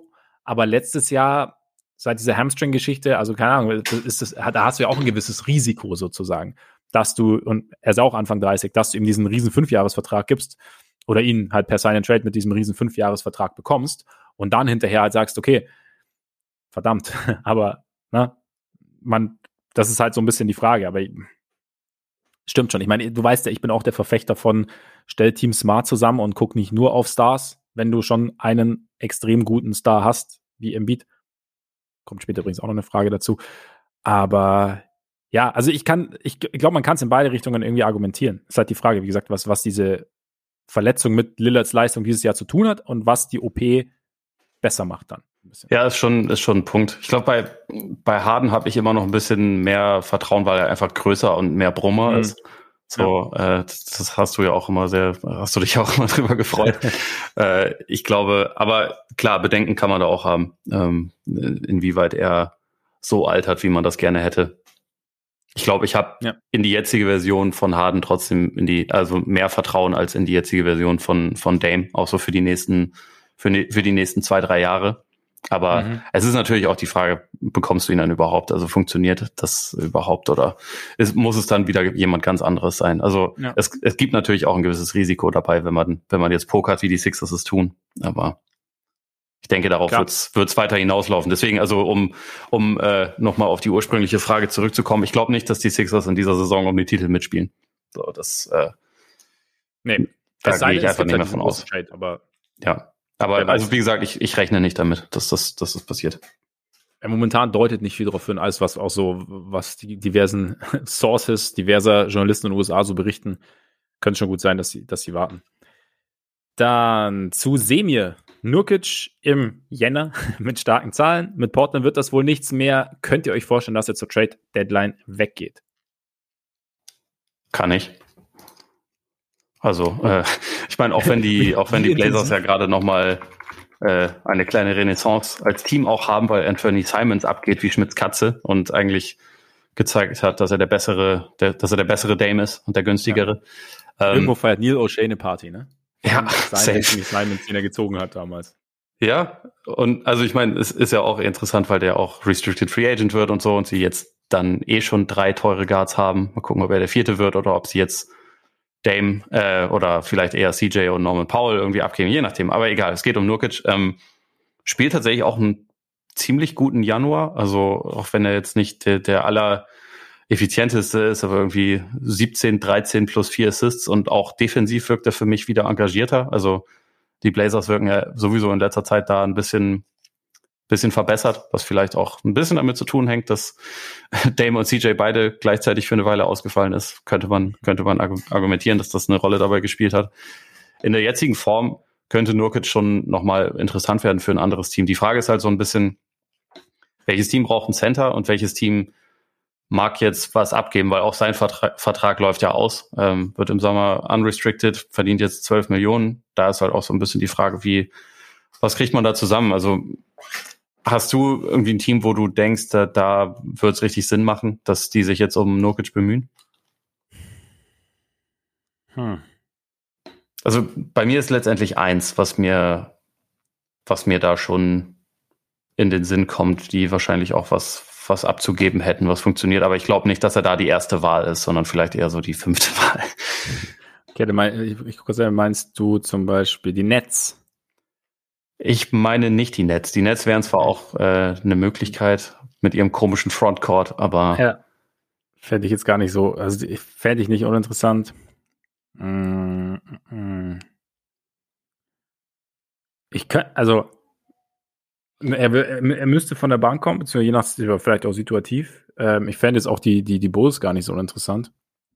Also, wenn sie sagen, sie wollen jetzt irgendwie einen Deal machen, ich weiß nicht genau, wie, wie es da mit den Verträgen geht, aber halt, weißt du, es fehlt ja Länge.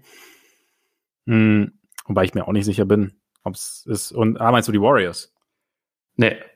Auch nicht. Interessant. Nee, ich meine tatsächlich die Hornets. Ähm, ah, okay, achso, ja, gut, klar. Okay, ja. Ja, also die, die gieren ja. zwar, glaube ich, auf die, auf die Pacers Bigs und also ja. Miles Turner wäre wahrscheinlich die Ideallösung, aber deutlich günstiger zu haben wäre wahrscheinlich Nurkic und der würde ja, zumindest erstmal ein paar Probleme auch lösen. Ja. Ähm, aber auch nicht alle.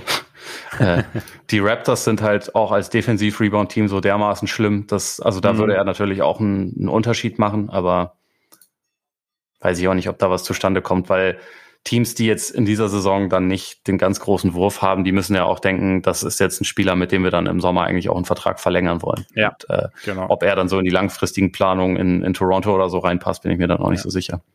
Das wäre auch bei den Bulls schwer, weil die, glaube ich, sind, glaube ich, hard capped wegen, wegen Sign and Trade und so und dann müssen sie relativ viel raus. Also auch wenn der Vertrag ja tendenziell nicht, nicht, nicht teuer ist von Nurkic, aber sie müssen dann trotzdem relativ viel rausschicken und dann eben, und ihn dann zu signen im, im Sommer, ist die Frage, ob wie viel Sinn es ergibt. Also auch, also wenn, wenn du zwei Center hast, die dann vielleicht relativ viel verdienen. Also von daher ist doch nicht die beste Idee. Aber ich kann mir auch vorstellen, dass er dass da was, dass da was funktioniert. Ich meine, die meisten Trades hat man sich ja vorher nicht so ausgemalt. ja. Sondern sie passieren dann. Aber ich glaube, bei den, bei den Blazers könnten halt, also da, da ist, glaube ich, einiges möglich jetzt gerade so zur, zur Deadline. Und also mich würde es nicht wundern, wenn Covington, Nurkic, Powell und McCollum in zwei Wochen alle nicht mehr da sind. Aber, yes. aber ja, mal gucken, möglich, vielleicht passiert Fall, auch im Endeffekt dann wieder fast gar nichts. Und es gibt irgendwie einen Covington-Deal und sonst nichts. Ja. Ja, ich meine, sie haben ja immer noch Interim-GM, gell? Ja. Äh, sie haben noch keinen quasi neuen fixen GM. Und da, ich meine, da ist natürlich auch immer das Ding, also wurde ja auch oft gesagt, so nach, nachdem O'Shea gehen musste, wie viel Handelsspielraum hat ein Interim GM, weil wenn der dir natürlich die ganze, die ganze Bude einreißt und dann verpflichtest du jemanden, jemand anderen und der hat aber eine ganz andere Idee und sagt dann, der wäre aber geil gewesen, wenn ich CJ noch gehabt hätte oder wenn ich Nurkic oder wen auch immer noch gehabt hätte. Natürlich immer die Frage, ne, wie, wie viel dann halt möglich ist. Kann natürlich aber auch sein, dass, dass, ähm, dass der Interim GM der GM bleibt. Wie ja. ihr gerade feststellt, mir ist der Name gerade entfallen. Joe Cronin. Genau. Der. Danke. genau, genau. ja. Gut. Weiter? Ja. Gut. Äh, Georg fragt oder sagt erstmal Moin und Hallo an die Double Dead Gang. Hello. Ähm, mit Fultz, Anthony, Suggs, Hampton, Okeke, Franz Wagner, Isaac und Carter Jr. haben die Magic ein junges und talentiertes Gerüst für die nächsten Jahre bereits zusammen. Dazu kommen neben den eigenen hohen Picks auch noch die First Rounder aus Chicago und Denver. Wie seht ihr die Zukunft der Magic generell? Bisschen. Ja, fangen wir an. Ja, äh, also auf jeden Fall. Also da ist, finde ich, schon viel Potenzial beieinander und auch viele Spieler, bei denen du also halt so testen und wie passt, wie geht's zusammen und so. Aber irgendwie es ist jetzt natürlich ein anderes Front Office als vorher und so, aber ich bin jetzt gespannt, ob sie es endlich mal zusammenkriegen. Also, weil Talent ist irgendwie da und, und, und Franz Wagner, hm, wurde ja auch schon oft gesagt, gerade so in Deutschland, spielt ja eine, eine sehr, sehr gute Saison, war ja auch in den USA dann schon in der, in der Rookie oder ist in den USA in der Rookie of the Year Konversation. Und die Picks spielen natürlich auch eine Rolle. Ich bin da mal gespannt, ob sie es irgendwann mal zusammenkriegen, dass halt mehr ist als dieses, ja, wir haben, wir haben Talent und ja, wir haben Picks und ja, wir haben äh, Draft-Möglichkeiten, wir haben vielleicht auch sogar Trade-Möglichkeiten, aber ähm, wir kriegen es irgendwie nicht so zusammen. Wie, wie, wie siehst du es? Also ich bin gespannt, was sie daraus machen, sagen wir es mal so. Ja, also da, da würde ich auch zustimmen, zumal also zwei der Spieler, die hier genannt werden, äh, mit, mit Falls und äh, Isaac haben halt in dieser Saison auch noch kein Spiel absolvieren ja. können. Und äh, so wie zum Beispiel der Fit zwischen Falls, Suggs und Anthony dann sein wird, wenn Falls irgendwann wieder da ist, das, das weiß ich halt auch noch überhaupt nicht. Ähm, grundsätzlich würde ich außerdem sagen, ich finde es auch vielversprechend. Ich finde, da sind einige interessante Spieler dabei. Was mir noch fehlt, ist halt der potenzielle Superstar. Und das ist halt mhm. so eine Sache, die du halt bei so einem Neuaufbau dann idealerweise irgendwann haben wirst. Das war ja so ein bisschen das Dilemma der Magic bei ihrem letzten Rebuild, nachdem Dwight weg war, dass sie halt auch immer hoch gedraftet haben, aber nie diesen einen Spieler bekommen haben, der dann wirklich ein Fundament sein konnte. Das hat halt einfach nie geklappt. Und also ich finde auch Falls mittlerweile, äh, nee, nicht Falls, sondern äh, Sachs mittlerweile interessant. Also seitdem er von seiner Verletzung zurückgekommen ist, macht er auf mich einen weniger verlorenen Eindruck als zu Saisonbeginn, wo das schon sehr finster war. Also auch seine seine Quoten sind halt auch immer noch absolut beschissen, aber sie werden besser, sag ich mal so, seitdem er wieder da ist. So, dass der Pfeil zeigt da schon langsam nach oben. Franz Wagner macht sowieso äh, einen super Eindruck über die ganze Saison schon. Aber ich glaube, beide sind nicht die Typen, die, die dein Superstar werden, sondern vielleicht eher ja. die idealerweise zwei Teile einer ähm, einer guten Starting Five werden. Oder also vielleicht auch noch ein bisschen mehr. Aber ich glaube, so der eine Typ, der, der, der Abo-All-Star sozusagen, mhm. den haben sie noch nicht. Aber deswegen finde ich auch jetzt, dass man die, die Zukunft der Magic jetzt noch nicht so wirklich komplett einschätzen kann. Aber die Picks, die kommen ja. Und also vielleicht haben sie im nächsten Draft dann einen Top 3 Pick und es kommt der Typ, um den sie das dann alles aufbauen kann. Weil dann haben sie viele Komplementärteile, die halt mega interessant sind, finde ich. Ähm, es fehlt halt noch so dieser eine ganz besondere Faktor. Und von den Leuten, die, die Georg aufgezählt hat, also Falls, Anthony, Suggs, Hampton, Okeke, Franz Wagner, Isaac und Carter Jr., mal gucken, wer davon halt in drei Jahren noch da ist. Das finde ich halt auch ja. nicht, nicht easy zu beantworten, aber das wird sich zeigen. Ich meine, ja, aber er sagt ja schon ganz, oder du sagst ja auch, es liegt alles parat und es ist, ich finde es auch mal ganz interessant, so rum zu sagen, sozusagen, dass du ein junges Team aus eigentlich schon äh, guten Rollenspielern hast und immer noch die Möglichkeit hast, halt im, im, im Draft hochzuziehen und dann eventuell deinen Star zu bekommen und wie du es dann halt zusammen. Und dann ist halt die Frage, welchen Star draftst du natürlich und so, aber ähm, es, es kann gut laufen, muss aber nicht. Also ja, es ist jetzt nicht genau. so dieses, ähm, okay, passt, also wir haben junges Talent und wir haben hohe Picks und läuft auf jeden Fall. Wie du sagst, es fehlt halt einfach noch dieser Starspieler. Genau, an dem Punkt sind sie gerade. Ja, genau. Joel fragt, muss man sich im Curry Sorgen machen? Nicht uninteressant, oh, weniger uninteressant, als man vielleicht im ersten Moment denken muss, würde. Weißt du, wie ich meine? Also ich du hast ja schon. vorher schon gesagt. Hä? Ich glaube schon, dass ich weiß, was du meinst. Du hast ja, du hast ja beim letzten, äh, du hast ja vorhin schon gesagt, so die Offense der Warriors ist mit ihm auch besser. Einfach die, diese Gravity geht ja nicht weg, weil äh, wir haben es ja auch letzte Woche bei ähm, Lauri gesagt. Also bei Curry ist es ja noch klarer oder ist die Wahrscheinlichkeit, dass er irgendwann mal wieder dass er irgendwann heiß läuft, noch höher als bei vielen anderen in der Liga. Aber es ist halt, es ist jetzt schon relativ lang, oder? Ich meine, letzte Nacht auch wieder und ich fand es ganz interessant, weil letztes, also gegen die, gegen die Mavs gewonnen, 130, 92, also ein Blowout im Endeffekt, ähm, gut gescored. Und dann im ersten Moment, ich bin, ich weiß nicht, wie es bei dir ist, aber ich bin immer so, wenn ich so, ein, so einen Score bei den Warriors sehe, ja, okay, Curry wieder. Ne? Und jetzt war letzte Nacht 18 Punkte, ähm, 7 von 16 aus dem Feld, 2 von 10 Dreiern. Also wieder von draußen ist nichts gefallen. Und gleichzeitig denke ich mir halt irgendwie, okay, ich meine, Shooting Slump, bei Curry ist man es vielleicht nicht gewohnt, aber ein Shooting Slump gehört irgendwie auch bei Shootern halt dazu. Und ich denke mir, immer noch, also vor allem aufgrund des berühmten Benefit of the Doubt, dass irgendwann der Punkt einfach kommt, an dem der, der Wurf wieder fällt. Und ich, für mich ist die Wahrscheinlichkeit, dass dieser Punkt irgendwann wieder erreicht sein wird, momentan noch, doch noch ein gutes Stück höher, als dass das jetzt quasi der neue Steph Curry ist. Sehe ich ganz genauso und also auch, glaube ich, sogar noch mit mehr Überzeugung du. Ich glaube, äh, bis zum All-Star-Break sehen wir ein Spiel, also mindestens ein Spiel, mit, ja. Äh, in dem er 10 plus Dreier trifft und ich glaube, dass das, dass das eine Phase ist. Ich finde es teilweise schon auch ein bisschen befremdlich, wenn man sieht, wie er ja auch wirklich offene Dreier versemmelt und solche Sachen.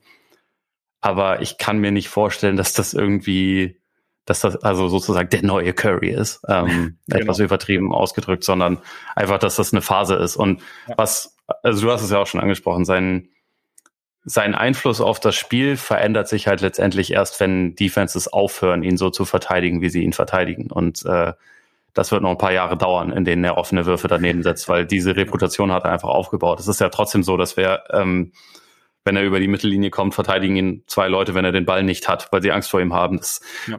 das ermöglicht natürlich immer noch viel Raum für die anderen. Es ist jetzt gerade natürlich dann so, dass mit Raymond derjenige fehlt, der der Beste ist, jemals solche Situationen dann zu nutzen und aufzulösen und der sowohl Curry als auch die anderen dann mit Bällen füttert. Ich glaube, das ist schon auch ein, ein Teil dieser Geschichte, der da so ein bisschen mit reinspielt und der es ja. gerade ein bisschen schwieriger macht, als es sonst eigentlich wäre. Aber ähm, wie gesagt, ich glaube nicht, dass das von Dauer sein wird. Es ist, es ist jetzt schon länger, als ich gedacht hätte, das muss ich zugeben. Aber ähm, ich kann mir nicht vorstellen, dass, wie gesagt, dass das jetzt irgendwie das, das neue Normal ist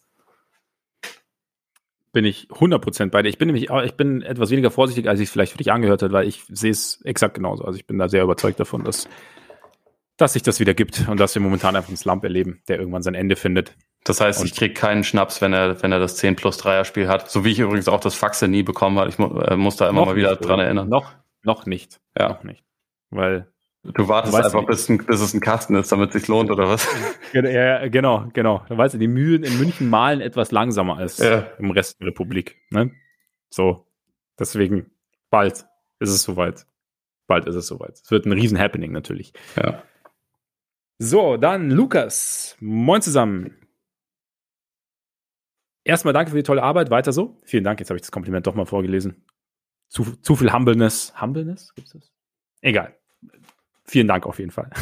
Christoph Porzingis wird und wurde oft hart kritisiert, sicher oftmals auch zu Recht. Gerade letzte Saison. In dieser Saison wirkt auf mich deutlich fitter und agiler, gerade defensiv, wie jetzt auch heute Nacht gegen die Grizzlies. Gefällt er mir immer öfter richtig gut und ist sehr präsent. Offensiv finde ich ihn sehr wechselhaft. Quoten von draußen sind mies, im Post ist er dafür gefühlt ganz solide. Ist sein Ruf derzeit schlechter, als er tatsächlich spielt? Wie schätzt ihr es derzeit ein? Sollten die Mavs ihn dennoch versuchen zu traden oder das derzeit gut funktionierende Team erstmal so zusammenlassen? Dazu vielleicht, ich meine, wir werden da demnächst äh, noch intensiver sorry, drüber sprechen können, da wir ja die Mavs als Bandwagon-Team haben und damit uns intensiv mit den Mavs beschäftigen werden die nächsten Wochen. Aber grundsätzlich so, Porzingis ist ja immer dieses große Thema bei den Mavs, ne? Also, sage ich jetzt nichts Neues, als zweiter Star geholt, auch ähnlich bezahlt und irgendwie hat es noch nicht so, so ganz ja, flutscht es noch nicht so ganz. Wie, wie, aber wie siehst du es denn so? Also, Lukas Frage. Wie also es, es sind ja einige Fragen dabei. Grundsätzlich finde ich, dass, äh, also, dass man schon sagen kann, dass sein Ruf wahrscheinlich schlechter ist als das, was er momentan zeigt, weil ich teile den Eindruck, dass er sich defensiv verbessert hat, so dass er wieder, wieder spritziger wirkt und auch irgendwie ein bisschen mehr an den Spieler erinnert, wo wir halt vor ein paar Jahren in New York gesagt haben, okay, der hat das Potenzial, ein richtig guter Ringbeschützer zu sein. Er ist es, finde ich, nicht, nicht immer, er ist nicht ganz so konstant, aber es geht wieder mehr in die Richtung. Du hast schon, also dieses Spiel gegen Memphis hat er, glaube ich, sechs Blocks gehabt und war schon wirklich sehr, sehr dominant auch teilweise. Ähm, das finde ich dann schon vielversprechend. Ich meine, die Mavs haben ja über die letzten Wochen auch die beste Defense der Liga. Das liegt jetzt nicht nur an ihm, aber er mhm. hat da schon seinen Anteil dran und äh, das ist ist auf jeden Fall was Positives. Ähm, offensiv ist es halt so, ich glaube, dass das ihm tatsächlich ein bisschen geholfen hat, dass Jason Kidd am Anfang der Saison halt ein bisschen mehr gesagt hat, okay, wir müssen den jetzt offensiv featuren. Also wir müssen den öfter mal in, in den Post auch schicken, ihm da ein paar Aktionen geben, selbst wenn er darin nicht der beste Spieler ist, so das kann man echt nicht sagen, aber ähm, er hat schon da seine Situation, wo er das auch ausnutzen kann und ich habe einfach das Gefühl, dass ihn das vielleicht ein bisschen dabei geholfen hat, ihn mehr zu engagieren, also ihn einfach so ein bisschen mhm. mehr mehr sich als Teil des Ganzen fühlen zu lassen, als das zuletzt unter Carlyle der Fall war. Ähm, was den Wurf angeht, also er trifft ja, glaube ich, über die Saison unter 30 Prozent von der Dreilinie. Ich mache mir da weniger Sorgen bei ihm. Ich glaube, das wird wieder ein bisschen mehr nach oben gehen. Ich finde, er dürfte noch ein bisschen besser werden als Cutter, weil er da eigentlich relativ viel Potenzial hat mit seiner Länge und auch dem Touch. Und gerade jetzt, wo, wo Luka Doncic mehr in den Post geht selber, äh, auch so als Facilitator entstehen, glaube ich, viele Räume, die jemand wie Porzingis noch besser nutzen kann, als das momentan der Fall ist. Also wie gesagt, sind das natürlich auch Eindrücke und wir werden die jetzt über die nächsten Wochen mehr gucken und dann, dann kann ich mhm. das auch noch ein bisschen ausführlicher beantworten. Aber das sind so Sachen, die mir jetzt aufgefallen waren. Zum Thema Trade, äh, ja, wen kriegst du denn zurück? Das ist immer die Frage. Ähm, mhm. Momentan würde ich nicht sagen, um jeden Preis muss den traden, weil, äh, weil ich nicht genau weiß, was man zurückbekommt. Es, es ist immer noch so und das, das löst Porzingis auch nicht mehr, dass ähm, neben Luca noch eine zusätzliche Scoring-Option, die mehr Ballhandling und einfach grundsätzlich mehr, mehr Punch bringt offensiv, äh, dass die gut wäre. Aber ich weiß nicht, ob er die jetzt zurückbringt oder ob das auf einem anderen Wege passiert. Deswegen finde ich momentan auch nicht, dass, dass Porzingis die spannendste Personalie in Dallas ist, sondern Jalen Brunson, ähm, der halt äh, also dessen, dessen Vertrag ausläuft und der äh, halt gerade eine total gute Saison spielt, der mittlerweile auch Starter ist und äh, einiges von dem abdeckt, wo man sich immer dachte, das wäre halt gut, wenn man das mal neben Luca hätte. Das mhm. Problem ist halt, dass die Offense gerade immer noch total schlecht ist und, äh, und der ja. im Sommer auch viel Geld haben wollen wird. Und äh, die Mavs sind da gerade, glaube ich, schon in so einer bisschen kniffligen Situation, zumal jetzt auch noch Tim Hardaway verletzt ist und vielleicht ja. die, die, die restliche Saison verpasst. Und das ist halt eigentlich auch noch ein wichtiger Scorer. Also ich glaube, die Mavs müssen wenn sie jetzt aktiv werden, müssen sie auf jeden Fall noch was tun, um die Offense irgendwie zu verbessern. Aber ich weiß gerade auch nicht genau, was, was der Weg dafür ist.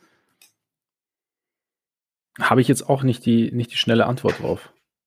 Vielleicht hat aber Jason Kidd eine Idee, weil ganz kurz, du hast ja so gesagt, so am Anfang, ihn so ein bisschen, Porzingis ein bisschen mehr im Post zu featuren und so, die Defense und so. Ist, ist Jason Kidd am Ende doch ein smarterer Coach, als wir alle gedacht haben? Oder ein besserer Coach, als wir alle gedacht haben? Ich finde zumindest, was man ihm zugute halten kann, ist, dass er sie defensiv wirklich massiv verbessert hat. Ähm, das ist natürlich auch, also manchmal spielen da so Sachen wie, dass das gegnerische Dreier nicht gut fallen und so auch eine Rolle und so, aber ich habe schon auch das Gefühl, dass sie im Moment einfach, dass sie einen soliden Job machten, also ohne jetzt irgendwas total verrückt zu machen, aber sie sind halt da, wenn jemand wirft und äh, versuchen das zu okay. erschweren, sind halt diszipliniert und das ist halt was, wo ich die letzten Jahre nicht unbedingt immer den Eindruck hatte, dass sie das sind. Also ich finde, da holt er schon viel aus dem raus, was er hat. Offensiv sind die Mavs halt für das, für die Spieler, die sie haben, schlecht. Und da finde ich auch nicht, dass da alles den super sinnvollen Eindruck macht, mhm. aber vielleicht wird sich das mit der Zeit auch noch ein bisschen ändern. Und auch hier, wir haben ja am Anfang der Saison auch gesagt, es war da auch schon ein bisschen Quatsch zu sagen, das ist jetzt alles, weil Jason Kidd es falsch macht, sondern es war schon auch ein bisschen, dass der, äh, dass erstens Doncic nicht fit war, dass zweitens ähm, das Team um ihn herum auch ein paar Lücken hatte und so. Also das mhm. ist ja dann auch immer ein Teil, eine Frage des Front Office. Von daher, nochmal wegen Kid, äh, ich würde ihn jetzt nicht in die Coach of the Year Diskussion packen. Ich würde aber auch nicht sagen, alles, was er da bisher macht, ist totale Kacke, sondern es ist ja. irgendwie, manches ist richtig gut, bei manchen bin ich mir noch überhaupt nicht sicher, manches finde ich auch ein bisschen eigentümlich, aber ich würde da gerne noch ein bisschen mehr Zeit haben. Vielleicht auch, mhm. wenn wir, wenn wir sie jetzt auf dem Bandwagon angucken, vielleicht fallen mir dann auch noch 30 Sachen auf, die ich total bescheuert finde und dann oder, oder, oder noch 30 Sachen, wo ich denke, boah, Kid, Genie. Ne? Ja, Mal gucken. Eben. Und plötzlich ist er Lock für Coach of the Year bei dir. Kann ja. auch sein. das ist eigentlich das Wahrscheinlichste. Ja, ich denke auch. Da bin ich mir eigentlich ziemlich sicher. Ja, ich bin gespannt auf den Bandwagon auf jeden Fall. Also ich habe äh, ich hab tatsächlich Bock, weil ich habe die Mavs bis, bis jetzt dieses Jahr noch gar nicht so intensiv verfolgt. Aber jetzt äh, bin ich sehr gespannt. Also gerade wenn du weil sie ja die letzten Wochen schon eins der heißesten Teams waren irgendwie. Und äh, was dann, was dann da genauso im Argen liegt. Also wahrscheinlich geht's jetzt bergab mit dem Bandwagon, aber ne, wir schauen ja. mal. Haben wir noch Zeit für noch eine Frage? Ja, darf ich sie aussuchen? Auf jeden Fall. Kannst du mal sehen. Dann äh, mache ich das. Und zwar von Martin Scholtes.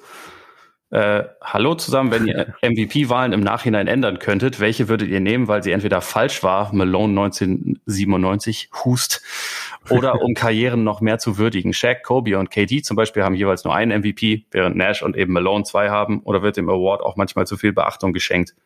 Äh, ich würde erstmal kurz mit letzterem anfangen. Ähm, sicherlich ist es ein bisschen zu viel, wie darauf geachtet wird. Und ich glaube halt auch, dass das häufig vergessen wird, dass es nicht der der beste Spieler Award ist. Ähm, mhm. Es würde ja auch niemand das Argument machen, dass Nash insgesamt besser war als Shaq oder KD oder Kobe oder wer auch immer, sondern es bezieht sich halt irgendwie auf die Saison. Da spielt dann so Sachen wie Teamerfolg, Narrativ, äh, was ja auch so ein, so ein Lieblingswort von uns ist und so. Das, da, da spielt halt irgendwie vieles mit rein und das ist dann letztendlich ja. ein Award für die Saison. Es ist kein Award fürs Lebenswerk und also ich glaube, wie gesagt, wenn jetzt Leute All-Time-Rankings aufstellen, dann schadet das Shaq und Kobe wahrscheinlich nicht unbedingt, dass sie nur einen MVP haben, weil die Leute sie halt trotzdem über 20 Jahre gesehen haben, was sie so machen und nicht.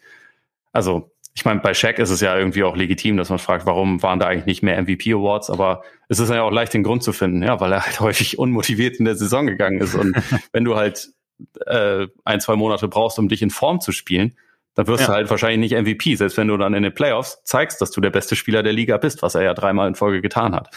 Und irgendwie, es gehört halt auch zu der Geschichte. Und also, ich finde deswegen immer, dass das, äh, ja, dass der MVP Award zwar wichtig ist, aber insofern vielleicht manchmal ein bisschen überschätzt wird, wenn man denkt, dass das jetzt ausschlaggebend dafür ist, wie, wie gut ein Spieler war. Weil es ist halt nur ein Teil. Und es ist auch ein Award, der Konstanzen der Regular Season und solche Sachen halt belohnt.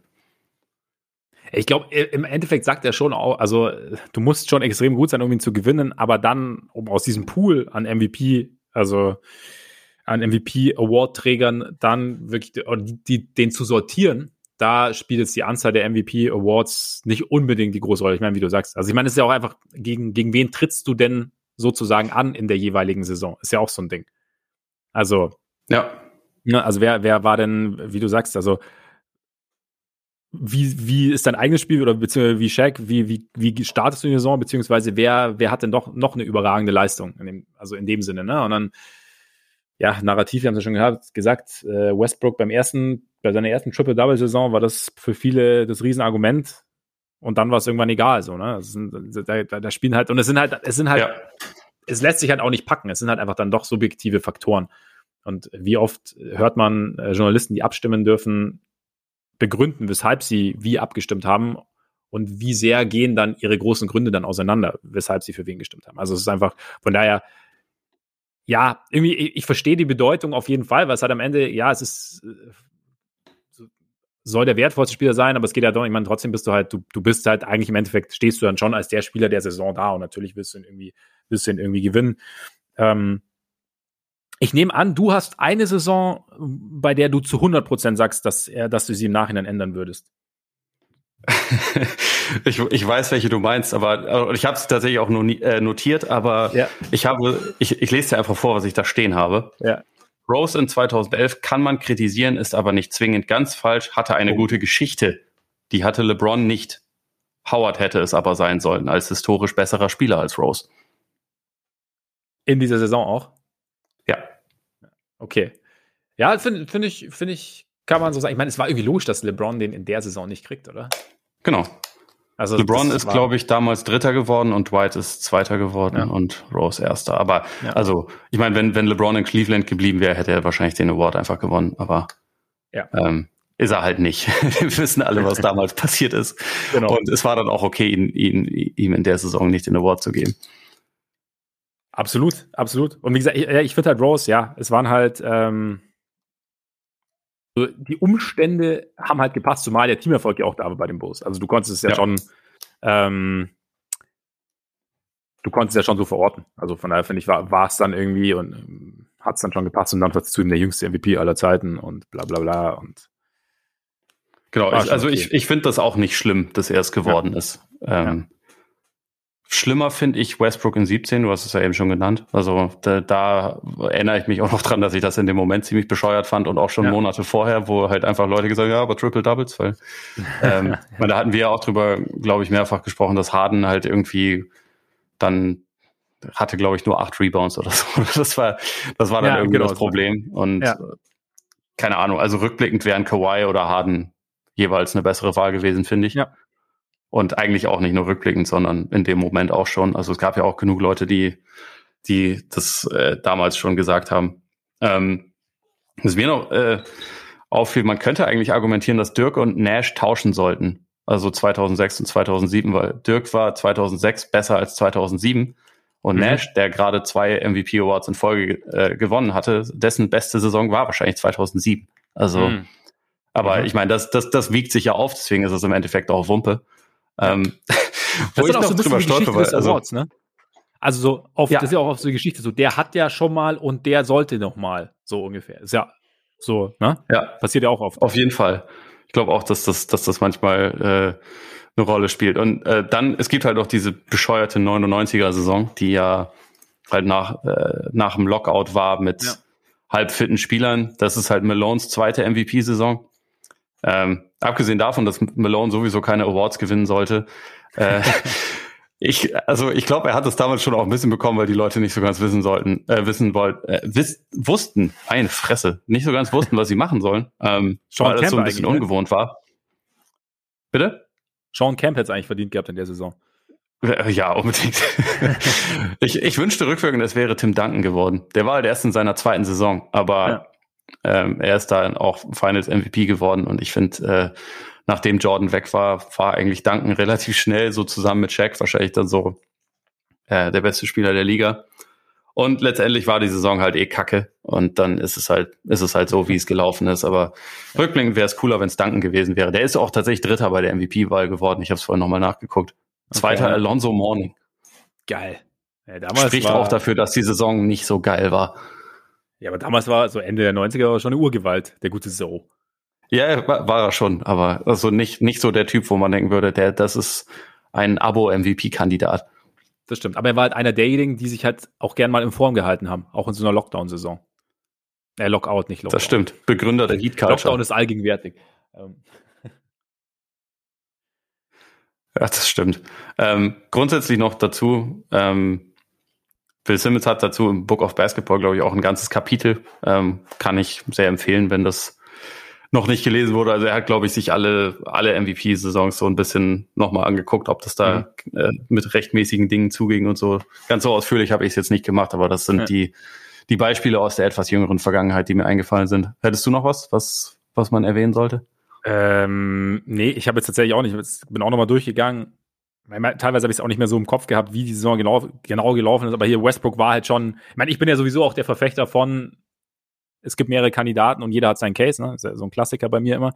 Und von daher, aber Westbrook war schon auch so, weil der einfach da so dieses, ich meine, es war nicht unverdient, aber da war halt einfach so dieses eine Thema so groß und viel größer als alles andere, und wie du schon gesagt hast. Also es waren dann halt einfach ein paar Rebounds im Endeffekt. Wenn, also wie wäre es gewesen, wenn Harden auch ein Triple-Double aufgelegt hätte. Aber irgendwie, wenn dann jemand sowas Historisches schafft, wie dem auch sei. Ähm, ja, aber ich habe da jetzt eigentlich auch kein, keine andere mehr. Von daher können wir jetzt eigentlich hier an dieser Stelle einen Schnitt machen und können darauf verweisen, dass wir nächste Woche, äh, nicht nächste Woche, dass wir Ende der Woche den Rest machen, dann euer Patreon, oder? Sie, so wird's laufen. So wird das laufen. Von daher schaut, wenn ihr Lust habt, natürlich gern bei Patreon vorbei noch im Laufe der Woche. Ansonsten bedanken wir uns natürlich recht herzlich, dass ihr dabei wart. Schön, dass ihr zugehört habt. Für all diejenigen, die jetzt noch viel mehr hören wollen, sei denen sei gesagt, dass sie uns sehr gerne folgen können, dass ihr uns sehr gerne abonnieren könnt bei Apple Podcast, bei Spotify, Deezer, Amazon Music, Google Podcasts. Und ihr könnt uns natürlich folgen bei Twitter und bei Instagram. Schreibt uns auch sehr gerne an. Ja, und jetzt würde ich sagen, genießt euren Tag, euren Abend, euren Morgen und dann bis bald hoffentlich. Reingehauen.